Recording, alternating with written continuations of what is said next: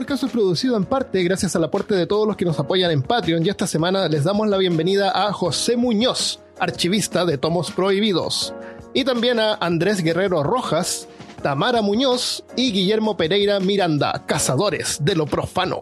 Muchas gracias y pronto recibirán sus stickers. Si tú también quieres colaborar, puedes suscribirte en patreon.com slash peor caso. A cambio ganarás stickers y acceso a contenido adicional, además de ayudar a producir Peor Caso para todos. Les recuerdo que hasta el 31 de octubre los que se suscriban por sobre 5 dólares también recibirán un sticker especial del segundo aniversario del podcast. Y ahora a escuchar este super episodio. Bienvenido y bienvenida al episodio número 91 de Peor Caso. En este episodio, el infame doctor John Brinkley. Usted es tan joven como sus gónadas. Hablándote desde los lugares más caprinos de Austin, Texas, soy Armando Loyola, tu anfitrión del único podcast que entretiene, educa y perturba al mismo tiempo. Junto a mí esta semana está Christopher Kovacevic. Señoras y señores, acérquense, lleven su tónico de peor caso, cura la calvicie, cura la ceguera, cura su masculinidad, desarrolla músculos y saca pelo en pecho. Señores, acérquense, acérquense. ¿Cómo vamos a vender que crece pelo si yo no tengo pelo, Christopher? Qué responsable. La gente se va a dar cuenta que no funciona. eh, no, pero es que Ah. podemos hacer un antes y un después. Ah, ¿puedo salir con una peluca? Eso. Ya. Yo era así y ahora soy Claro. así. Y gracias a- al doctor Christopher. He Con su recuperado. tónico Soy milagroso. un nuevo el- hombre. Oye, Christopher. Este episodio hay algunas palabras que no deberían estar en la misma frase. No es, yo diría, no, no es así súper ofensivo, pero podría ser eh, no indicado para escucharlo en el trabajo sin audífonos. O en O- el Uber. o en el Uber o junto a tu abuelita. Eh, esta historia comienza a fines del siglo XIX en Estados Unidos, en una época sin regulaciones donde cualquiera con ansias de emprender podía hacerlo, incluso aprovechándose de la ingenuidad de la gente. Fue también un periodo donde uno de los más ingeniosos fue capaz de abrirse paso, creando sus propias oportunidades y sin querer nos dejó un legado cultural que nos impacta aún hoy en día, 100 años después. En Carolina del Norte, un día de verano de 1885, nació John Romulus Brinkley. Su padre había sido médico en la Armada Confederada. Cuando John tenía 5 años, su madre murió y su padre murió cuando él tenía 10 años. Se crió con su tía Sally en el condado de Jackson, en Carolina del Norte. De niño era inquieto y soñaba con hacer algo importante en su vida. Soñaba con liberar a los esclavos, iluminar al mundo, sacrificarse por su gente, sanando a los enfermos. Eran pobres y para los 16 años fue forzado a dejar la escuela y conseguir un trabajo. Trabajó como cartero y operador de telegramas en Western Union. Intentó estudiar medicina en el colegio médico Bennett de día y trabajar de noche, pero el trabajo lo obligó a cambiarse a Nueva York y luego a Nueva Jersey y no pudo continuar estudiando. De todas maneras, hasta ahí ya llevaba así como una vida normal, tenía trabajo asegurado y todo ok. Pero él quería como algo más. Cuando cumplió 21, se murió su tía, que era como su madre, que lo había criado, y tuvo que regresar al condado de Jackson. Durante el funeral se encontró, se reencontró con una antigua compañera de escuela llamada Sally Wilk. Y luego de un mes se casaron. Oh. Eso es lo que tú haces cuando te encuentras con un... con, con ex compañeros. Te casas con ellos un mes Claro, después. se casó, exactamente.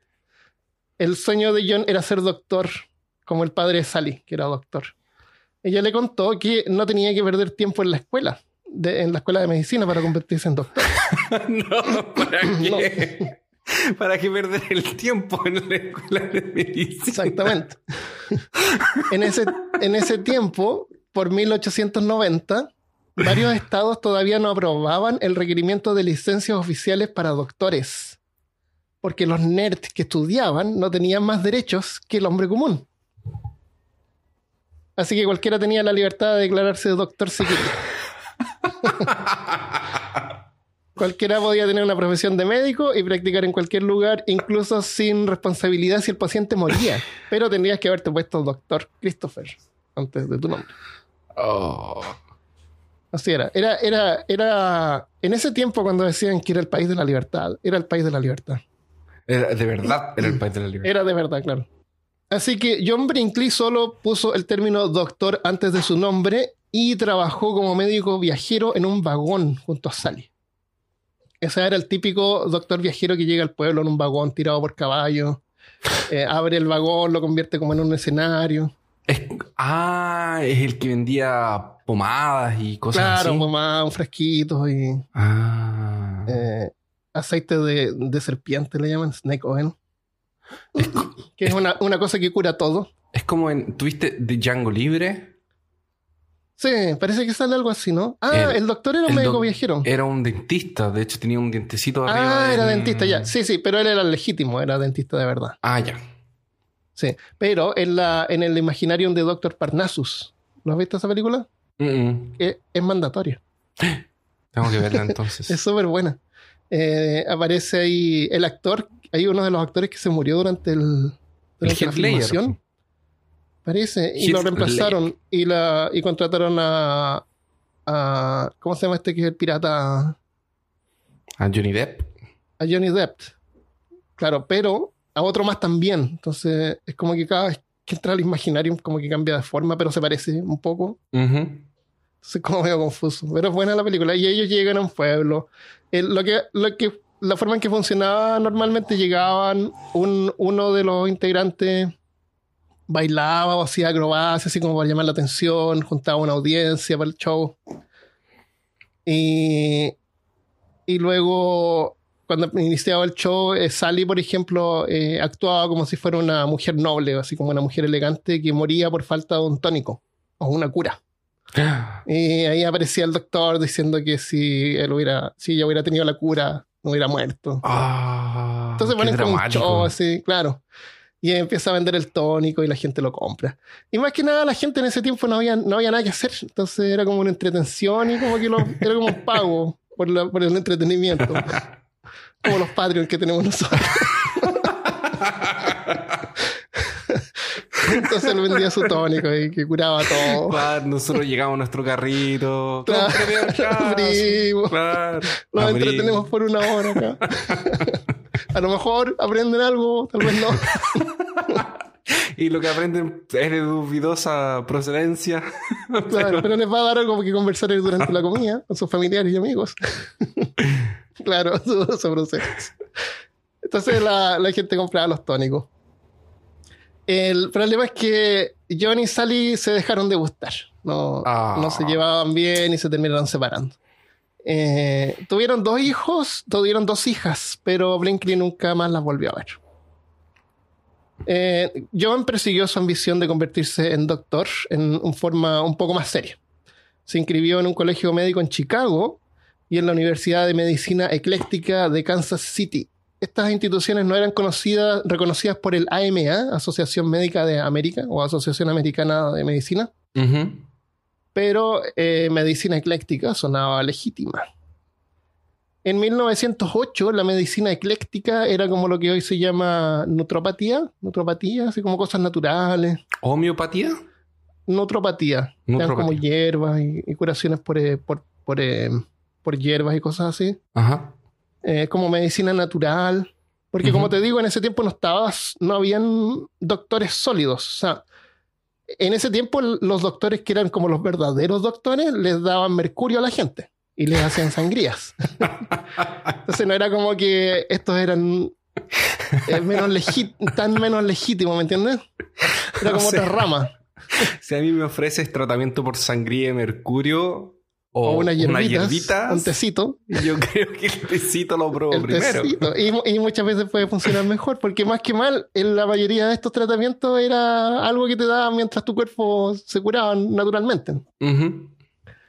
Entonces habían casos en que un médico ecléctico podía hacer un mejor trabajo que un médico licenciado de la asociación médica. Después eso va a cambiar, obviamente, y la asociación médica es lo que hoy llamamos como medicina científica. E- Era lo más científico que había hasta ese momento. y eso no lo hace menos peligroso. Eh, no recibió su título porque faltaba clases y se la pasaba borracho, era bueno para tomar tomaba mucho. De todos modos, le dieron un certificado de estudiante que le daba derecho a practicar medicina en algunos estados. Como en ocho estados voy a practicar medicina con un título de estudiante. Deberíamos nosotros tener títulos de estudiante. Yo sería eh, estudiante de, de electrónica Sí. y diseño gráfico que estudié un- como un año. Así que se fue a San Luis, donde mientras bebía en un bar, conoció a un hombre que tenía una mano. No es importante la mano, olvídate de la mano. Ya. Que se llama James eh, Crawford. por lo menos una mano. Sí, eran tiempos peligrosos. Ah, él Eh, tenía solo una mano. Tenía solo una mano, la otra mano la había Ah. perdido. Pero, pero es una curiosidad porque no, no, no hace nada después con su, Ya, sin su ok, mano en la no, historia. no es, no, es- no está No es relevante, No, es que claro. me dijiste, no- es que tenía una mano. Bueno, Tenía una todos, mano. todos tenemos, todos tenemos Sí, una mano al todo. menos. Entonces- La mayoría tenemos dos. Ah, ya. Entonces estabas, el, el, el, el no tenía una mano. Claro, él no tenía una Ah, mano. ok. O es que es como una cosa de vaso medio vacío, medio, medio lleno. Medio lleno. Ah, Te es está haciendo verdad. negativo. Sí, no, es verdad, es verdad. Tengo que ver las cosas de un, de un ángulo más posible. Tenía una mano. Claro, él tenía una mano. Entonces, bueno, se hicieron amigos y se hicieron socios y abrieron una oficina médica en Greenville, Carolina del Sur. Crawford iba con el nombre de Dr. Burke y John por el nombre de Dr. Blakely. Espera, ¿y Llamaron- el, hom- el hombre, el hombre que tenía solo una mano era médico también? ¿O él se autonombró médico ahora? se autonombró para- médico, sí. Ah. Se- los dos se autonombraron médicos. Y llamaron su negocio de Greenville Electromedical Doctors. Oye, es como fundar peor caso. Es la misma Sí, historia. así, eh, conversar un poco en un bar y ya. El electromedical, electro, los eh, electromédicos. Armando quiere ser podcast, quiere ser podcaster. Pero claro, Sí, yo bueno. soy podcaster. Voy a ir por el nombre Armando Loyola. Y tú te puedes llamar Christopher Kovacevic. ¿Cuál será nuestro verdadero nombre, Christopher? no, ese es nuestro nombre verdadero. Ah, Eh, en ese tiempo la electricidad todavía era nueva y mágica. La gente creía que podía curarlo todo. Es curioso que cuando aparece algo nuevo, eh, hay un montón de gente que le tiene como un medio irracional. Así como, oh, los celulares producen cáncer. Y otros una excesiva confianza. Eh, mi padre nació en el 1911 y por un tiempo vendía equipos electrógenos en lugares rurales al sur de Chile, donde todavía no existía red eléctrica donde había gente que nunca eran dueños de fundos, gente que tenía dinero, pero nunca había tenido una ampolleta en su casa. Así que mi padre les instalaba una, sin compromiso, les instalaba un, un equipo, un generador, y les ponía una ampolleta en el living y quedaba maravillado. Así que el día siguiente pasaba a cobrar el, el dinero El dinero. ponía a la gente que sabía que podían pagar. Sí. Y en ese tiempo eh, había gente que decía que la luz eléctrica producía cáncer. Que no era bueno tener esta luz eléctrica, mejor las velas que producen humo. Claro. Pero sí, había esa discusión porque eso era lo nuevo en ese tiempo. Había esa como desconfianza. Está bien ser escéptico, supongo, pero ah, tiene un límite. Y después con el tiempo ya sabemos que no produce. En Estados Unidos, mientras tanto, eh, la medicina eléctrica era como la moda de ese tiempo. Habían doctores falsos vendiendo ungüento eléctrico, comida eléctrica, corset eléctrico. Habían avisos como forje su personalidad, magnetismo, vitalidad con rayos violeta. Electricidad puede hacerle más interesante. Ah, Cinturones eléctricos autoaplicables para la, cura, para la cura de nerviosismo y enfermedades crónicas sin tomar medicina. Claro, te daban un choque eléctrico cada vez que te ponías Claro. nervioso. sí, cada vez que va a comer algo. claro, cada vez que te pones te da un choque eléctrico. Eh, agua irradiada eh, duplica el proceso natural. ¿De qué? Se toma ah, radiada con, con, eh, con radiación No, pero duplica Era el agua proceso eléctrica. natural de qué. del agua, de tomar agua. Era como el doble mejor de tomar agua. Eh, había un con eléctrico que te ponías en la cabeza mientras leías en tu casa y te hacía crecer el pelo. oh, eso, eso parece interesante. Claro, había de todo. Eh, Estamos hablando de 1800, ¿cuánto? estamos hablando de 1800. 80 y- O ya pasó eso. Eh, Estamos eh. en 1900 y alguna cosa. No, todavía estamos en el 1900, 1908, Ah, ya. 1910 por ahí. El, um, algunas cosas tenían la palabra eléctrico en el nombre y y con eso era suficiente. Y otras, como que si electrocutaban un poquito a alguien, eh, sentían eso y, y creían que estaban siendo curados. Porque la gente se, se sorprendía por la sensación. La consulta de los electromédicos de Grimble estaba en el segundo piso de una zapatería. El doctor Blinkley, eh, doctor, sorry, ahora se llamaba doctor Blakely, Ah, ahora electromédico, vistiendo cotona blanca y una barba tipo Van Dyke es que, y es, que redondos. es, es mandatorio. Bata blanca, cotona blanca, eh, decían así como que si la, si la cotona así como que causa respeto, la- el proceso de curación ya ha comenzado. Ah.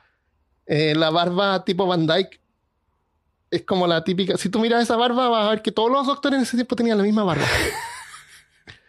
Te hacía parecer doctor. Es como la barba. ¿Cómo, dijiste tú? Era como la del barba del, del diablo cuando ponen esa barbita como chica. Como la barbita del diablo. Ah, ya.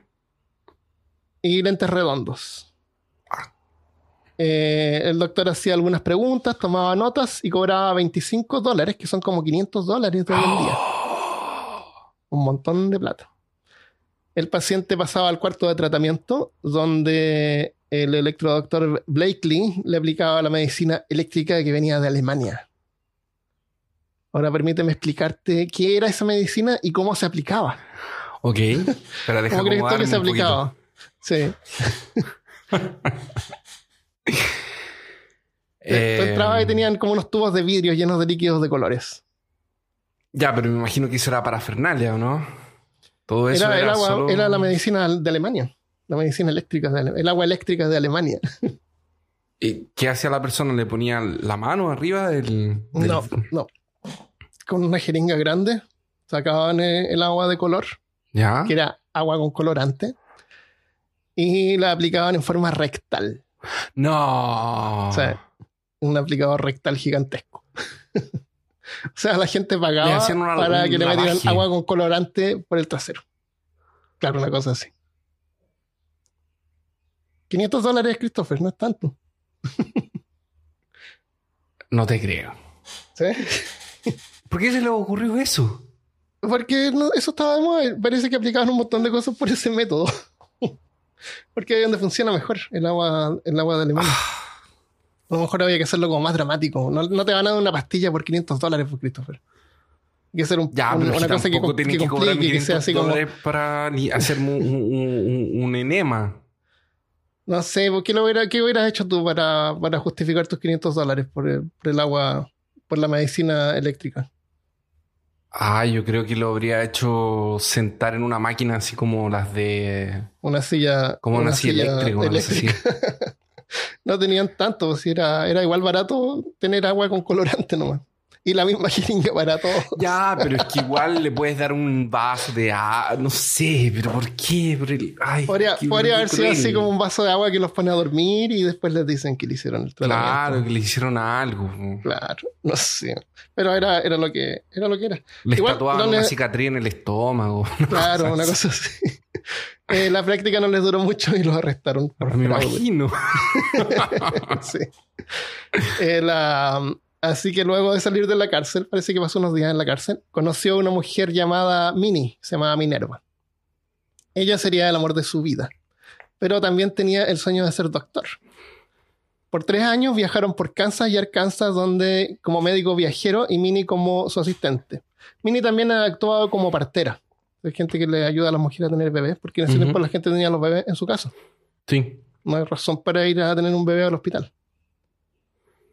Eh, eh, Brinkley juntó dinero para comprar un diploma que le hacía más creíble hacerse pasar por doctor. El 7 de mayo de 1915, la Universidad de Medicina Ecléctica de Kansas le dio la validación.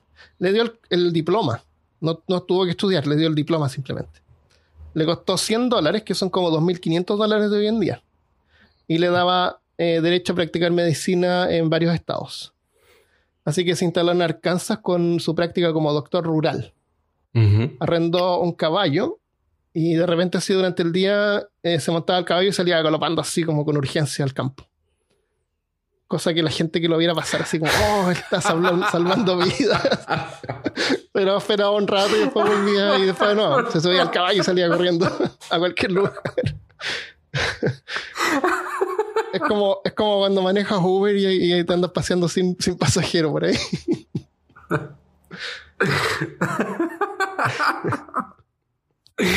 Qué buena publicidad. Claro, No te ya. Ya, eh, No te Mini, tengo que irme. Vuelvo en media hora. Sales corriendo. ¡No! Pero no le, no le funcionó. La gente lo va a haber mirado así como, como raro. Eh, era, es como en los años 90, ¿te acuerdas que había gente que andaba con teléfonos celulares de madera?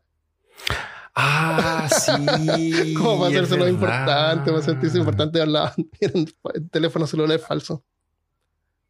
Había gente, había gente que ah, eh, iba al, al- cuando abrieron los shoppings, cuando abrieron los Mm. malls, eh, iban y llevaban bolsas vacías po, de las tiendas, Oh, también, de más así que como sí. de las tiendas caras, Ya. Y eran solamente las bolsas. Pero Le le ponían ponían así como una, algo adentro, así Cajas, como bolsas, papel, no unas sé, cajas. claro. ya. Para que, para que la gente Para que no sí, se paseaban Oye, del hay gente, hay gente que va al supermercado y lo llena de cosas caras y después lo deja botado. Para que la gente vea así como, oh, mira, está comprando filete, filete miñón, no sé. Oh. Mira cómo echa esas cervezas acá. Qué horrible, ¿por qué? ¿Por qué la gente necesita, necesita eso? Necesita la admiración de, de los demás. Yo, No yo, yo lo que me, a mí lo que me pasa mucho es que como yo soy muy tentado y me gusta Mm. mucho como muchas cosas en el supermercado, es como que voy y lo lleno de galletas y cosas así. y después cuando voy llegando a la caja como que me voy arrepintiendo y lo voy sacando del sacando carro. cosas. Lo voy sacando cosas. Es peligroso ir al supermercado sin comer primero. Sí, también. Sí. Pero sí, siempre hay gente así que necesita la atención, necesita como pretender. No sé, triste. El, ah, eh, vivieron un tiempo en, eh, en Kansas. Bueno, se fueron de ahí. Vivieron un tiempo en Kansas y Brinkley consiguió un trabajo como médico de animales en una planta de procesamiento de carne. O sea, procesaban carne y ya habían hartos animales ahí que estaban ahí hasta que, hasta que los, los procesaban. Así que se pasaba la mayor parte del tiempo en una oficina que tenía una ventana a un patio donde había un montón de cabras. Y se la pasaba mirando cómo se apareaban las cabras. Decía que estaba sobre- sorprendido por su considerable lubricidad. y también notó que entre todos los animales, eh, las cabras eran las que menos se enfermaban. Como resistentes las cabras. Yo cuando vivía en Alabama, eh, habían cabras en la casa en una, en una parte así como de. Era un- como una, una parcela así grande. Y había un, un lugar cerrado así como con reja y, y cabras adentro. Y las cabras estas tenían cuernos y de repente siempre tratan de agarrar pasto del otro lado de la, de la reja Ajá. y se quedaban atascadas con los cuernos. Ah. Entonces muchas veces pasa que si tú tienes un- una, una granja o una parcela grande, eh, tú vas de repente y te encuentras con cabras muertas, pescadas en la reja. Porque gritan ahí, pero si no hay nadie que las escuche, ahí quedan. Entonces, en la mañana, como este era cerca de la casa, eh, uno las escuchaba gritando. Así que había que ir y sacarlas de la, de la reja. Y, y lo que hacíamos era, el- entre los cuernos le poníamos una madera con el papá de Michelle Ajá. poníamos una madera y la Ah, para que no pudieran. Claro, entonces no podía entrar y estaban todas las caras con una madera. es recuático. Y otro problema que a las cabras les pasa de repente que estos cuernos se enroscan y de repente se les entierra en la misma cabeza y sigue creciendo y, le, y les hace un hoyo. Se pueden producir infecciones y todo eso. Y- Así que a veces hay que cortarles cortan los los cuernos. Claro, les Ah. puedes cortar el cuerno. Les ¿Y tiene les- que cortar el cuerno. No, es hueso nomás. Ah, ya. Es hueso, está pegado a la cabeza. Eh, así son las cabras, pero generalmente son re simpáticas. Estoy tratando de ver si consigo algún lugar donde pueda ir a tomarme un video con, con, Con cabras para hacerle una publicidad al, al- al episodio.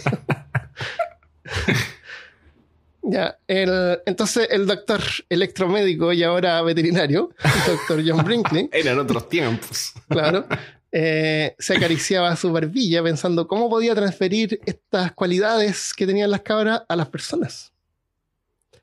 La medicina glandular estaba en auge en ese tiempo.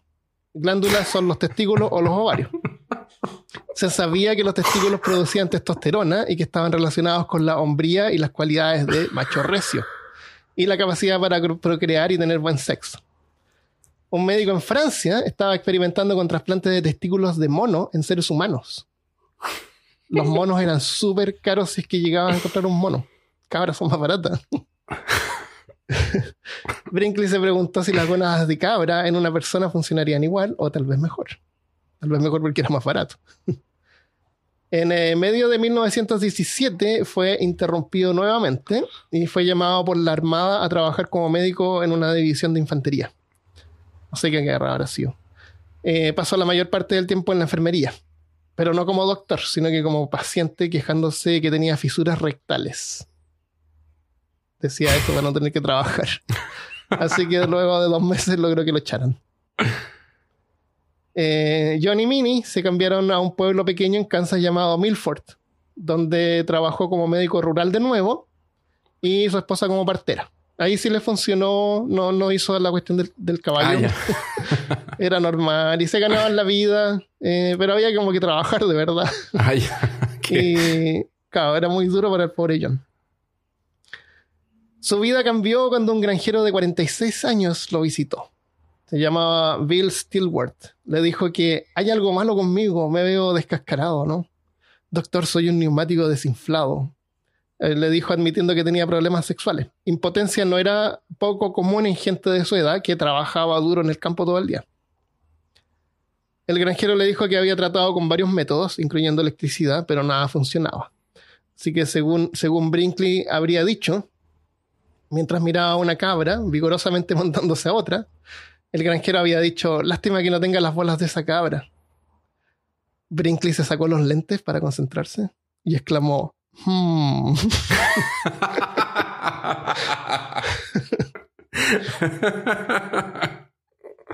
lástima. Hmm, qué lástima. Eh, según Brinkley, él le contó sobre la experimentación de trasplantes de gónada en Europa y el granjero le habría pagado a él para que le hiciera el procedimiento usando testículos de cabra. en la realidad parece que fue al revés. Brinkley le pagó al granjero para que pudiera experimentar en él. Y lo hizo. El primer trasplante de testículos de cabra fue un éxito. Al menos el granjero no murió eh, Blinkley le, implantó un testículo de cabra simplemente abriendo una incisión en el escroto y metiendo el testículo de cabra adentro y luego cosiendo el escroto de vuelta. O sea, aquí no hay conexión de, no, nada, no hay flujo de sangre, no, eh, meten y, y ya. Y esperemos que no se pudra. Y esperemos que no se pudra. Y no se pudra, y la incisión también producía tétano y, y eso. El granjero, que ahora tenía tres bolas, se recuperó y dijo que tenía más vitalidad.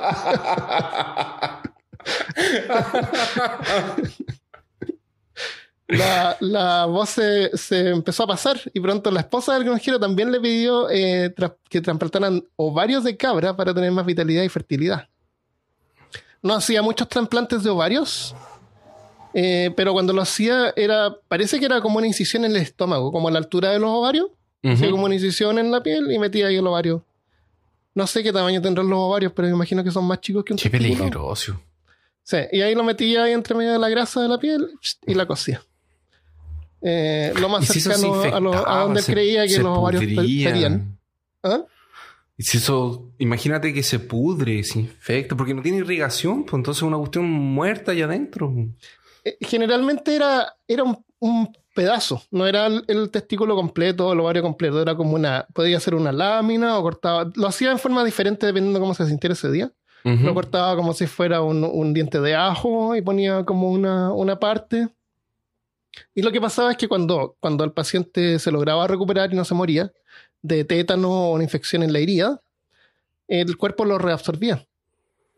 Y también, como vimos en el episodio anterior, también el cuerpo tiene la capacidad de poder eh, encapsular eh, un agente extraño en, calcio. Así que el cuerpo es más resistente de lo que uno cree a pesar de que haya sido a lo mejor sucio y usaba los mismos materiales, la gente sobrevivía. Ah, ah. algunos, porque varios murieron. Entonces ahí fue cuando eh, John Brinkley se dio cuenta de que estaba por sobre médicos normales, con una inteligencia extraordinaria y talento dotado por Dios. Y decidió que no se limitaría a la restrictiva ética de la Asociación Americana de Médicos. Él estaba por sobre eso, por sobre la ética. Brinkley decidió convertir esto en su carrera y viajó a Chicago, a Chicago para completar un curso en cirugía. Tal vez le hacía falta aprender realmente cómo, hacer cirugía. Eh, no había ni siquiera YouTube en ese tiempo. quiero que le diga nomás. El que falló el curso porque no asistía lo suficiente a las clases porque andaba borracho. En, el, en agosto de 1918 abrió un hospital en Milf, Milfley, el Instituto, el Instituto de Salud Brinkley en Milford, Kansas. Le ayudó mucho que hacía menos de un mes el granjero Bill Stewart con su esposa habían tenido un hijo. O sea, habían logrado tener un hijo que nombraron mm. Billy. ¿Has escuchado el término Billy Goat? Billy Goat es un término que a los, a los, en el campo a, los, a las cabras machos les llaman Billy Goat y a las hembras les llaman Nanny Goat. Ah, por ellos dos. no, eh, a, los, a todos los machos son Billy Goats. Ah, todas las hembras son nannies. Entonces, a fue chistoso que a su hijo le nombró Billy, como le llaman a las cabras, Billy. Eh, bueno, él se llamaba Bill también, así que no sé. Estaba predestinado. Eh, esto para el público fue un milagro realizado por el doctor Brinkley eh, y se fueron sumando más testimonios y la clínica comenzó a llenarse. Christopher, testimonios. Testimonios.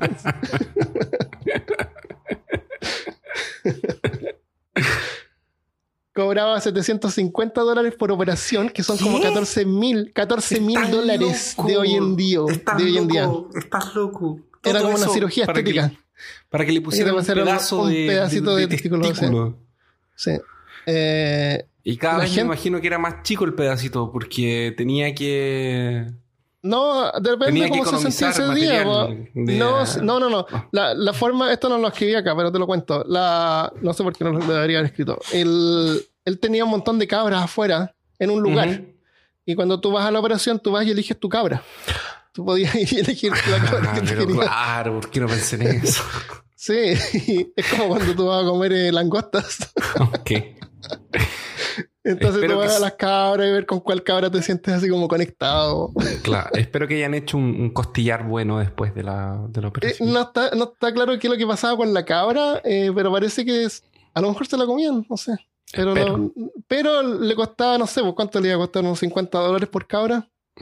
Más o menos. Y, la. Así que sí, la gente, la gente elegía la cabra y parece que la limpiaban y la dejaban como en otro cuarto. Y cuando estaba listo para la operación, eh, traían a la cabra y le sacaban los testículos ahí mismo al lado tuyo. Excelente. Sí. en la, así que 14 mil dólares es un montón de dinero y en ese tiempo la gente tenía que pedir préstamos. Eh, Vender sus cosas a veces vender sus cosas. Em, ¿Cómo se llama cuando tú pones la casa y te dan un préstamo por la casa? Y dejas la casa así como en parte de pago. Hipotecar. Hipotecar la casa o tu granja. Eh, y lo más increíble fue la cantidad de pacientes que le implantaban los, fragmentos o testículos de cabra. No tenían complicaciones. O sea, lo más increíble fue que la mayoría no tenían complicaciones. En la, los resultados positivos eran en parte por el efecto placebo y por la publicidad del mismo Brinkley, que decía que el procedimiento funcionaba mejor en personas inteligentes y tendía a fallar en personas estúpidas. Así era. ¿Cómo se está sintiendo? Oh, muy bien, no, estoy excelente. Claro, oh, muy inteligente entonces. Se nota. Sí, maestro, maestro menos gente admitía que la operación no le había funcionado y la mayoría anunciaba que funcionaba perfectamente. Y lo... era, como eso, pues, de demostrar. Si tú decías al público y, mientras más lo compartías que había funcionado mejor, más inteligente eras. Eh, claro.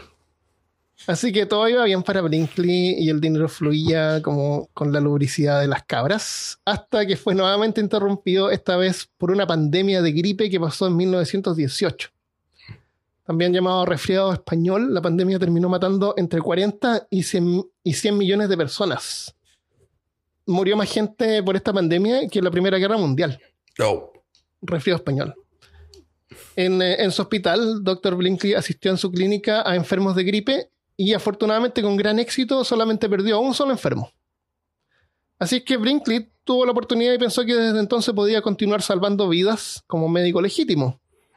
Pero luego se acordó de lo que le pagaban por los testículos de cabra y se le pasó. Su negocio era tan exitoso que tenía gente acampando afuera de la clínica. Venían así de otras partes de Estados Unidos y acampaban afuera esperando ser atendidos, incluyendo mujeres. Eh, te conté cómo le... Ah, en, la- en el caso de las mujeres, te conté cómo hacía el procedimiento, pero No. no solamente incrementaba la fertilidad, sino que también reducía las arrugas y aumentaba el tamaño de los senos. O sea, todo lo que las mujeres sueñan. Claro. No sé. Yo creo que hoy en día no, pero tal vez en ese tiempo tampoco, pero. Pero había algunas que sí, y, le- y hacían cola afuera. Em, ah, cómo hacía eso, ya te lo dije. Eh, operaba antes y después. Ah, eh, ¿viste que nosotros tomábamos 11 en Chile? No sé si en todos los países Sí. de Latinoamérica la gente toma como 11. café de la tipo tarde, 5, así, un aquí té, llama. con una, Es- un pan o algo. Eh, en Estados Unidos estaba la hora del cóctel, donde tomaba un traguito. Dr. Blinkley operaba antes y después de la hora del cóctel y luego pasaba el trabajo a asistentes que tenían incluso menos credenciales que él mismo. Eh, Docenas de pacientes murieron en la mesa de operaciones y otros a pocos días por infecciones y tétano que paralizan los músculos. Lockjaw se llama, que después dejas de poder mover tu mandíbula. O sea, ya no puedes hablar Ni comer, imagino. Ni comer. Eh, había un, eh, un, un paciente que fue llevado a un hospital normal con eh, gangrena por la incisión en el escroto. Estaba infectado. Oh. Y le había dado gangrena al cuerpo y, y apenas podía hablar, pero decía que, el, que la operación de Dr. Brinkley había sido muy buena. y, y después murió. Le dio como un ataque y murió.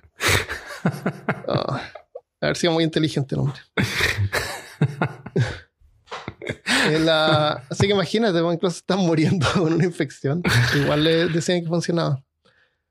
Um, además no había internet en ese tiempo, así que casos malos no, no eran publicados y la mayoría eran eh, cubiertos por, el, por la publicidad que Brinkley hacía, con los testimonios y las historias de los pacientes que habían recuperado su vigor y energía sexual. También compartía casos de pacientes, como un joven con una enfermedad mental incurable que de no haber sido intervenido por el doctor Blinkley se, había suici- se habría suicidado. Y luego de la operación su mente estaba más clara y se sentía más joven y estaba pensando en casarse. Eh, otro caso era un cajero de un banco que tenía demencia causada por excesiva masturbación. Y luego del trasplante de, de glándulas, su mente se aclaró completamente y luego se convirtió en presidente del banco.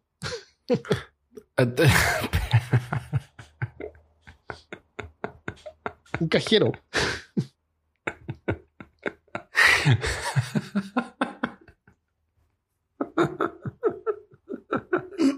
Era milagroso. Demencia por exceso de masturbación. Sí, exceso de masturbación. Te da demencia. La mitad de los adolescentes del mundo debería tener demencia. Y por eso son así como son. Deberían ponerse un testículo de cabra. Bueno, con el paso de los años, Brinkley identificó 27 enfermedades que podían ser curadas con trasplantes de gónadas. Desde demencia hasta tirarse pedos. y aseguraba que su operación tenía un 95% de chances de funcionar.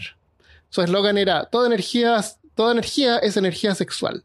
Y un hombre es tan joven como sus gónadas. Ay, qué chistoso. Eh, No te creo. Bueno, eh, no estaba mintiendo porque realmente un hombre es tan joven Como sus gónadas. como sus gónadas. Porque Pero si tú tienes gónadas, si tú puedes obtener gónadas más joven, eres más joven. Ah, es verdad. Sí. Se me había olvidado eso. Eh, o sea, la, la juventud está en las gónadas. Por alguna Ya, razón. sí, no. Puede ser. En las cabras, hablemos de las cabras un poco. Los pobres cabras. Pobre cabrito. Hay varias especies de cabras. Eh, Brinkley prefería usar unas que se llaman eh, Toggenburg, que es como la raza, que son unas cabras que tienen como orejas de ciervo, así como paradas. Ujú, Hay, oreja, hay unas que tienen orejas así como de perrito, así como colgando. ujú. Otras tienen orejas paradas como ciervo. Y tienen como una como unas cosas colgando acá en el cuello, como unos hilitos de carne. Parecían, parecían como testículos. Y le cuelgan desde el cuello como, como estas cosas de gallina. Espérate, ¿cómo se, llama el- ¿cómo se llama la raza? Toggenburg, Toggenburg. Y tienen como unas cosas colgando Ah, sí, tienen como unos audífonos. sí, unos audífonos inalámbricos. Eso, son como unos audífonos colgando. Tres cabras. Porque yo me imagino que no había nada también que. mm, como que te diera la seguridad que él te iba a colocar un testículo. ¿Qué, qué evitaba que él te colocase un pedazo de carne? O un pedazo de vidrio. O cualquier cosa. Si las cabras costaban nada. Ah, puede ser también. Y, y todo el show, y tú uno elige la cabra y todo. Y, y- y- ay, él tomaba un montón y hablaba mal de la gente mientras estaba operando, mientras estaba curado. Entonces no es como que uno podría decir así, no, si él creía que esto funcionaba. No, él sabía que no funcionaba. Ah. Pero, pero tal vez es una mezcla, no es tan fácil. No es tan blanco y negro. A lo mejor eh, sí, realmente habían investigaciones sobre trasplante de gónadas y a lo mejor él creía que a lo mejor sí funcionaba un poco, pero también abusaba a la gente. Así que no sé. Yo no lo estoy juzgando. Así como. Es difícil jugarlo, pero, o sea, no es tan difícil jugarlo, pero, pero pensando que la mayoría de las veces estaba borracho y ahí se salía la verdad, se burlaba de los pacientes. Y sabía lo que estaba haciendo. A lo mejor pensaba que funcionaba un poco, Tal vez. O al menos al comienzo. tal vez. El- una vez un cliente de California, que venía de California, insistió en usar gónadas de una cabra angora, que era una especie de cabra más elegante. Oh. eh, Brinkley ahí descubrió que olían súper mal las gónadas de cabra angora. Así que prefería usar las Tannenberg que eran menos hediondas. en el tiempo de mayor éxito, eh, incluso podía transferir testículos humanos. Costaba 60 mil dólares en dinero de hoy en día. Y los testículos provenían de prisioneros esperando condena de muerte. El lado oscuro. No solamente testículos de, de- de cabra. 60 mil dólares. Oh. En, la- en 1921 visitó el hospital Park Avenue en Chicago, donde realizó 34 trasplantes de gónadas. Ya no hacía sus operaciones solo en granjeros. Uno de sus clientes era un juez y el otro era JJ Tobías, director de una escuela de leyes de la universidad. Tobías fue luego entrevistado por un periódico y declaró que se sentía 25 años más joven. Oh. Decía, soy un hombre nuevo, lleno de energía, listo para seguir trabajando. Estaba enfermo, viejo, desgastado, pero la operación de Brinkley me ha re- resucitado. El reportero le preguntó cómo se sentía, cómo se sentía ser viejo y luego joven otra vez. Todavía respondió, es glorioso, es maravilloso, casi increíble. Algunos que, que han puesto en duda la operación de gónadas deberían tratarla con respeto y la mayor admiración. Así que tenía ahí testimonios de gente importante que le da aún más credibilidad. Eh, y además el procedimiento ya no era solamente otorgar potencia sexual y fertilidad, ahora literalmente te hacía más joven. Y no era coinci- coincidencia porque en ese tiempo estaba de moda la búsqueda de la fuente de la juventud, y este tipo de cosas llamaba aún más la atención a las personas de edad eh, que tenían dinero. Así que comenzó a anunciar que pronto desarrollaría otros métodos, otros procedimientos para curar otras enfermedades e incluso ceguera. Eh, Ceguera. Ceguera. Eh, Brinkley tenía episodios de violencia, sobre todo cuando bebía, y bebía un montón. Una vez le destruyó el automóvil a su vecino con un hacha. de haber tenido alguna buena razón. Y otra vez persiguió por el hospital a un montón de sus propios pacientes con un machete. Eh, una persona solicitó una orden de protección contra él. Eh, Brinkley dijo que parece que había, habría hecho algo que, no, que le había dado miedo a esa persona, supongo, no sé. No sé si me arrestaron o no, pero tuve que pagar una fianza de mil dólares. no sabía si lo arrestaron. En un hospital, en su hospital, en su hospital había un doctor llamado Osborne que tenía una sola oreja. En vez de dos tenía una. Oh, Ya habían rumores que Dr. Brinkley le había mordido y arrancado la oreja. Lo cual tal vez podía ser verdad. A lo mejor durante una operación eh, se le cayó un testículo. que no lo pudieron encontrar porque deben ser refalosos, ¿no?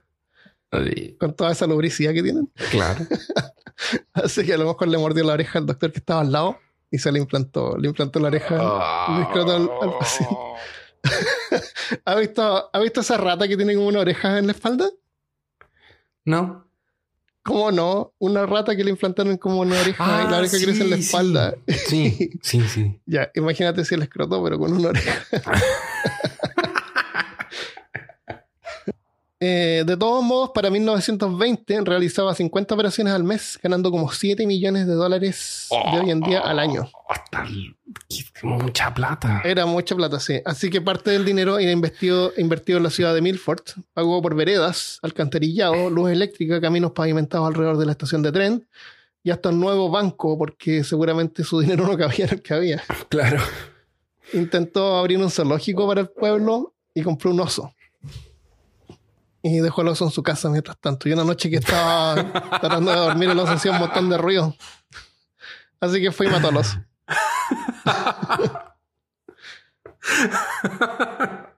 Mejor no tengamos zoológico. Ah. ¿Cómo me compró unos? Sí. Eh, mientras que Brinkley estaba viviendo el sueño y aprovechando de sus, crédulos e inocentes pacientes, muy pronto una sombra oscurecería su futuro.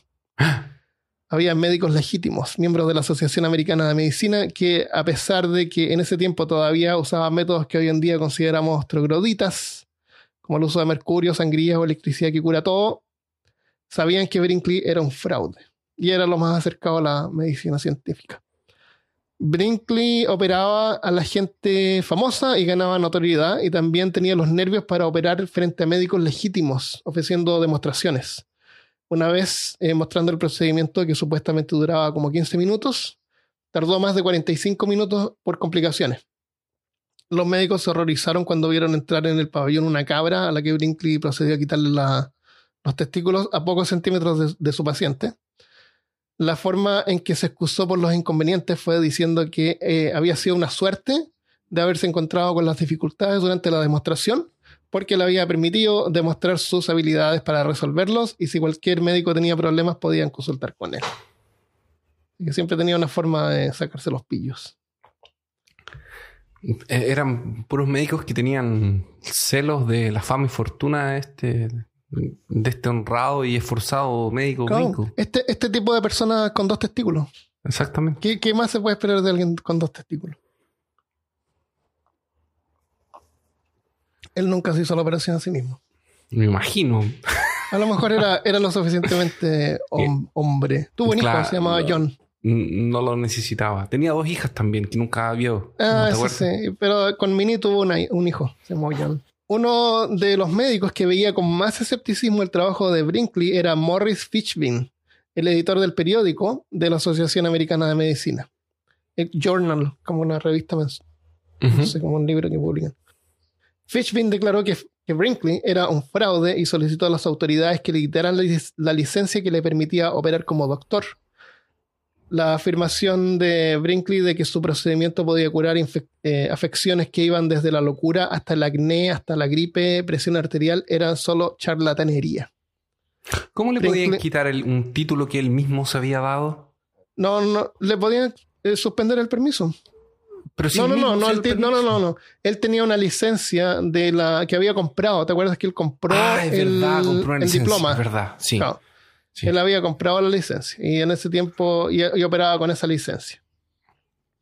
Eh, y en ese tiempo ya estaban eh, necesitando licencias para operar en diferentes partes.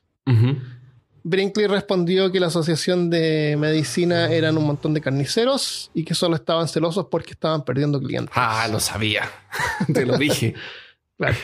Para recuperar su reputación, Brinkley publicó un libro llamado Sombras y Luz, Shadows and Sunshine, que incluía una colección de testimonios de sus pacientes.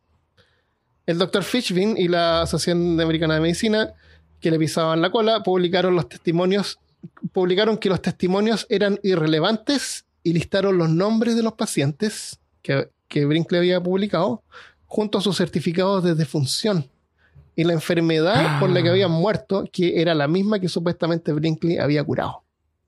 Oh. ¿Tú crees que eso tuvo algún impacto en la población? No, ya era demasiado tarde. Eh, nada. Eh. en 1922, Brinkley viajó a Los Ángeles por invitación de Harry Chandler, propietario del periódico Los Angeles Times, quien retó a Brinkley a trasplantar los testículos de cabra en uno de sus editores. Si la operación era un éxito, escribió Chandler, haría de Brinkley el cirujano más famoso de Estados Unidos. ¿Será que si ese no- libro se puede encontrar aún, hermano? No, lo busqué, No, no- no no te quería encontré. interrumpir antes porque Sí, estabas no, con una no lo idea. Al tiro lo busqué, Ah, pero no lo encontré. tal vez no había muchas copias. No, encontré un libro de su hijo, que te lo puedo mandar después. Eh, o sea que está en el, esta cosa del archivo. Entonces el editor dijo, si la operación era un éxito, escribió Chandler, haría de Brinkley el cirujano más famoso de Estados Unidos. Y si no, entonces debería considerarse condenado. California no reconocía la licencia de la Universidad Ecléctica, pero Chandler, el dueño del periódico, hizo unas llamadas por aquí y por allá y le consiguió un permiso de 30 días. Y la operación salió con éxito. Y Brinkley recibió la atención prometida en el periódico de Chandler y le dio muchos nuevos clientes a Brinkley, incluyendo estrellas de cine de Hollywood. Eh, Brinkley estaba tan entusiasmado con la ciudad y todo el dinero que podía ganar ahí que comenzó a hacer planes para eh, reubicar su clínica allí. ¿Por qué no? Dijo, dijo que el clima, dijo que el clima, pero no era por eso, dijo que el clima de Los Ángeles era ideal para el trasplante de gonadas. Ah, claro. Lamentablemente sus esperanzas se desvanecieron cuando la Junta Médica de California negó su solicitud de una licencia permanente para practicar medicina. Al encontrar su currículum plagado de mentiras y discrepancias, la mayoría Mm. se- señaladas por la Junta y por Fitchfin, su archienemigo. Así que Brinkley regresó a Kansas sin desanimarse. Dijo que en realidad no quería cambiarse a California. Ni quería. eh. No era, la ciudad no era tan bonita. No, no era tan buena después de todo. Y comenzó a expandir su clínica en Milford con varios productos, incluyendo una emulsión basada en gónadas de cabra que vendía por correo por 100 dólares. Así que la gente con menores recursos también podía benefici- beneficiarse. Ah. El paquete incluía una jeringa rectal. porque, ahí es, do- porque ahí es donde funcionan mejor los testículos de cabra. Claro. Varios eh, otros trataban de imitar los productos de Brinkley. En Illinois, en, Illin- en Illinois estaba el Young Gland Chemical Laboratory. En Denver estaba The Vitalogland Company. y por todo Estados Unidos habían cosas como Glandol, Glantone, Glandin. Cualquier cosa Gland y algo. Eh. John Brinkley se dio cuenta de que debía hacer algo para dejar de compartir a sus clientes con la competencia. Así que, y durante su estadía en California, había descubierto una nueva tecnología, el potencial de la radio. Ah. En ese tiempo, la radio era un medio nuevo y, y estaban todavía debatiendo si debería ser usada o no para publicidad. Lo único que se escuchaba por la radio en ese tiempo era música clásica y cosas aburridas. no era como la televisión, era como un medio puro, así, sin propaganda. Eh, mi papá, mi padre vendía radios por 1930. Eh, vendía radios de General Electric, parece. ¿En serio? Sí. Y Pero me contó... eran esas como eran co- como muebles, una cosa así. Sí, ¿o? pues yo creo una caja grande, sí. Me contó una vez que eh, vino el alcalde, le trató de vender una radio al alcalde de Rancagua. Y el alcalde le dijo que ya que le compraba la radio si es que esta tocaba el himno nacional. Así que no se lo compró. No sabía la gente cómo diablo funcionaba. Mi papá le hubiera dicho, esto no es un reproductor de MP3. Claro. Así que no le compró la radio. En, en ¿Y, 1923... y eh, llegaba ¿mm? Radio Rancagua en ese tiempo? Sí, había radio en Rancagua. Ah, mira. En 1923, en Milford, Blinky comenzó la construcción de la estación de radio KFKB, Kansas First, Kansas Best, transmitiendo con una antena de 1000 watts, una increíble potencia en ese tiempo. O sea, mientras más watts, más lejos se puede escuchar. Mientras la estación estaba siendo construida, viajó a Asia en un crucero. Oh. Mientras la estación estaba siendo construida, viajó a Asia en un crucero y, se, y cuando regresó contó todo lo- el importante trabajo que había realizado, aunque seguramente solamente se fue de vacaciones. Pero contó que en China había trasplantado gónadas de cabra al presidente del Banco de Pekín. Y también trabajó, y también el trabajo filantrófico. Mm, No sé. No. De- dijo que en Japón había ayudado a prisioneros a regresar a trabajar. Porque descubrió que el trasplante, además de todo lo que ya curaba, también convertía al paciente en una mejor persona. Mm. No le crees. empezando a dudar de su honestidad. De- coincidentemente, en este momento eh, estaba de moda la eugénica. Eugenics. Eso que hacían los nazis, ¿te acuerdas? Que es como que mezclaban las personas y como que manipulaban los genes. como eligiendo a las personas, seleccionando, cosas así. Eh, así que se aprendió de eso para demostrar que su procedimiento también ayudaba a tener bebés que se convertirían en excelentes personas cuando crecieran. Pero mientras que Brinkley estaba de viaje por Asia, un reportero llamado Jerry Thompson publicó un artículo donde exponía la obtención de diplomas falsos en Estados Unidos. El artículo mencionaba que había unos 25.000 doctores falsos en Estados Unidos en ese momento. Muchos habían comprado los diplomas, como Brinkley, y otros tenían diplomas legítimos de doctores que habían fallecido. Se los compraban a las viudas. Ah, y se cambiaron el nombre. Claro, y seguían practicando. Y tenían su diploma verdadero. Otros eh, pagaban por las respuestas de los exámenes médicos para obtener títulos legítimos, pero por medio de fraude.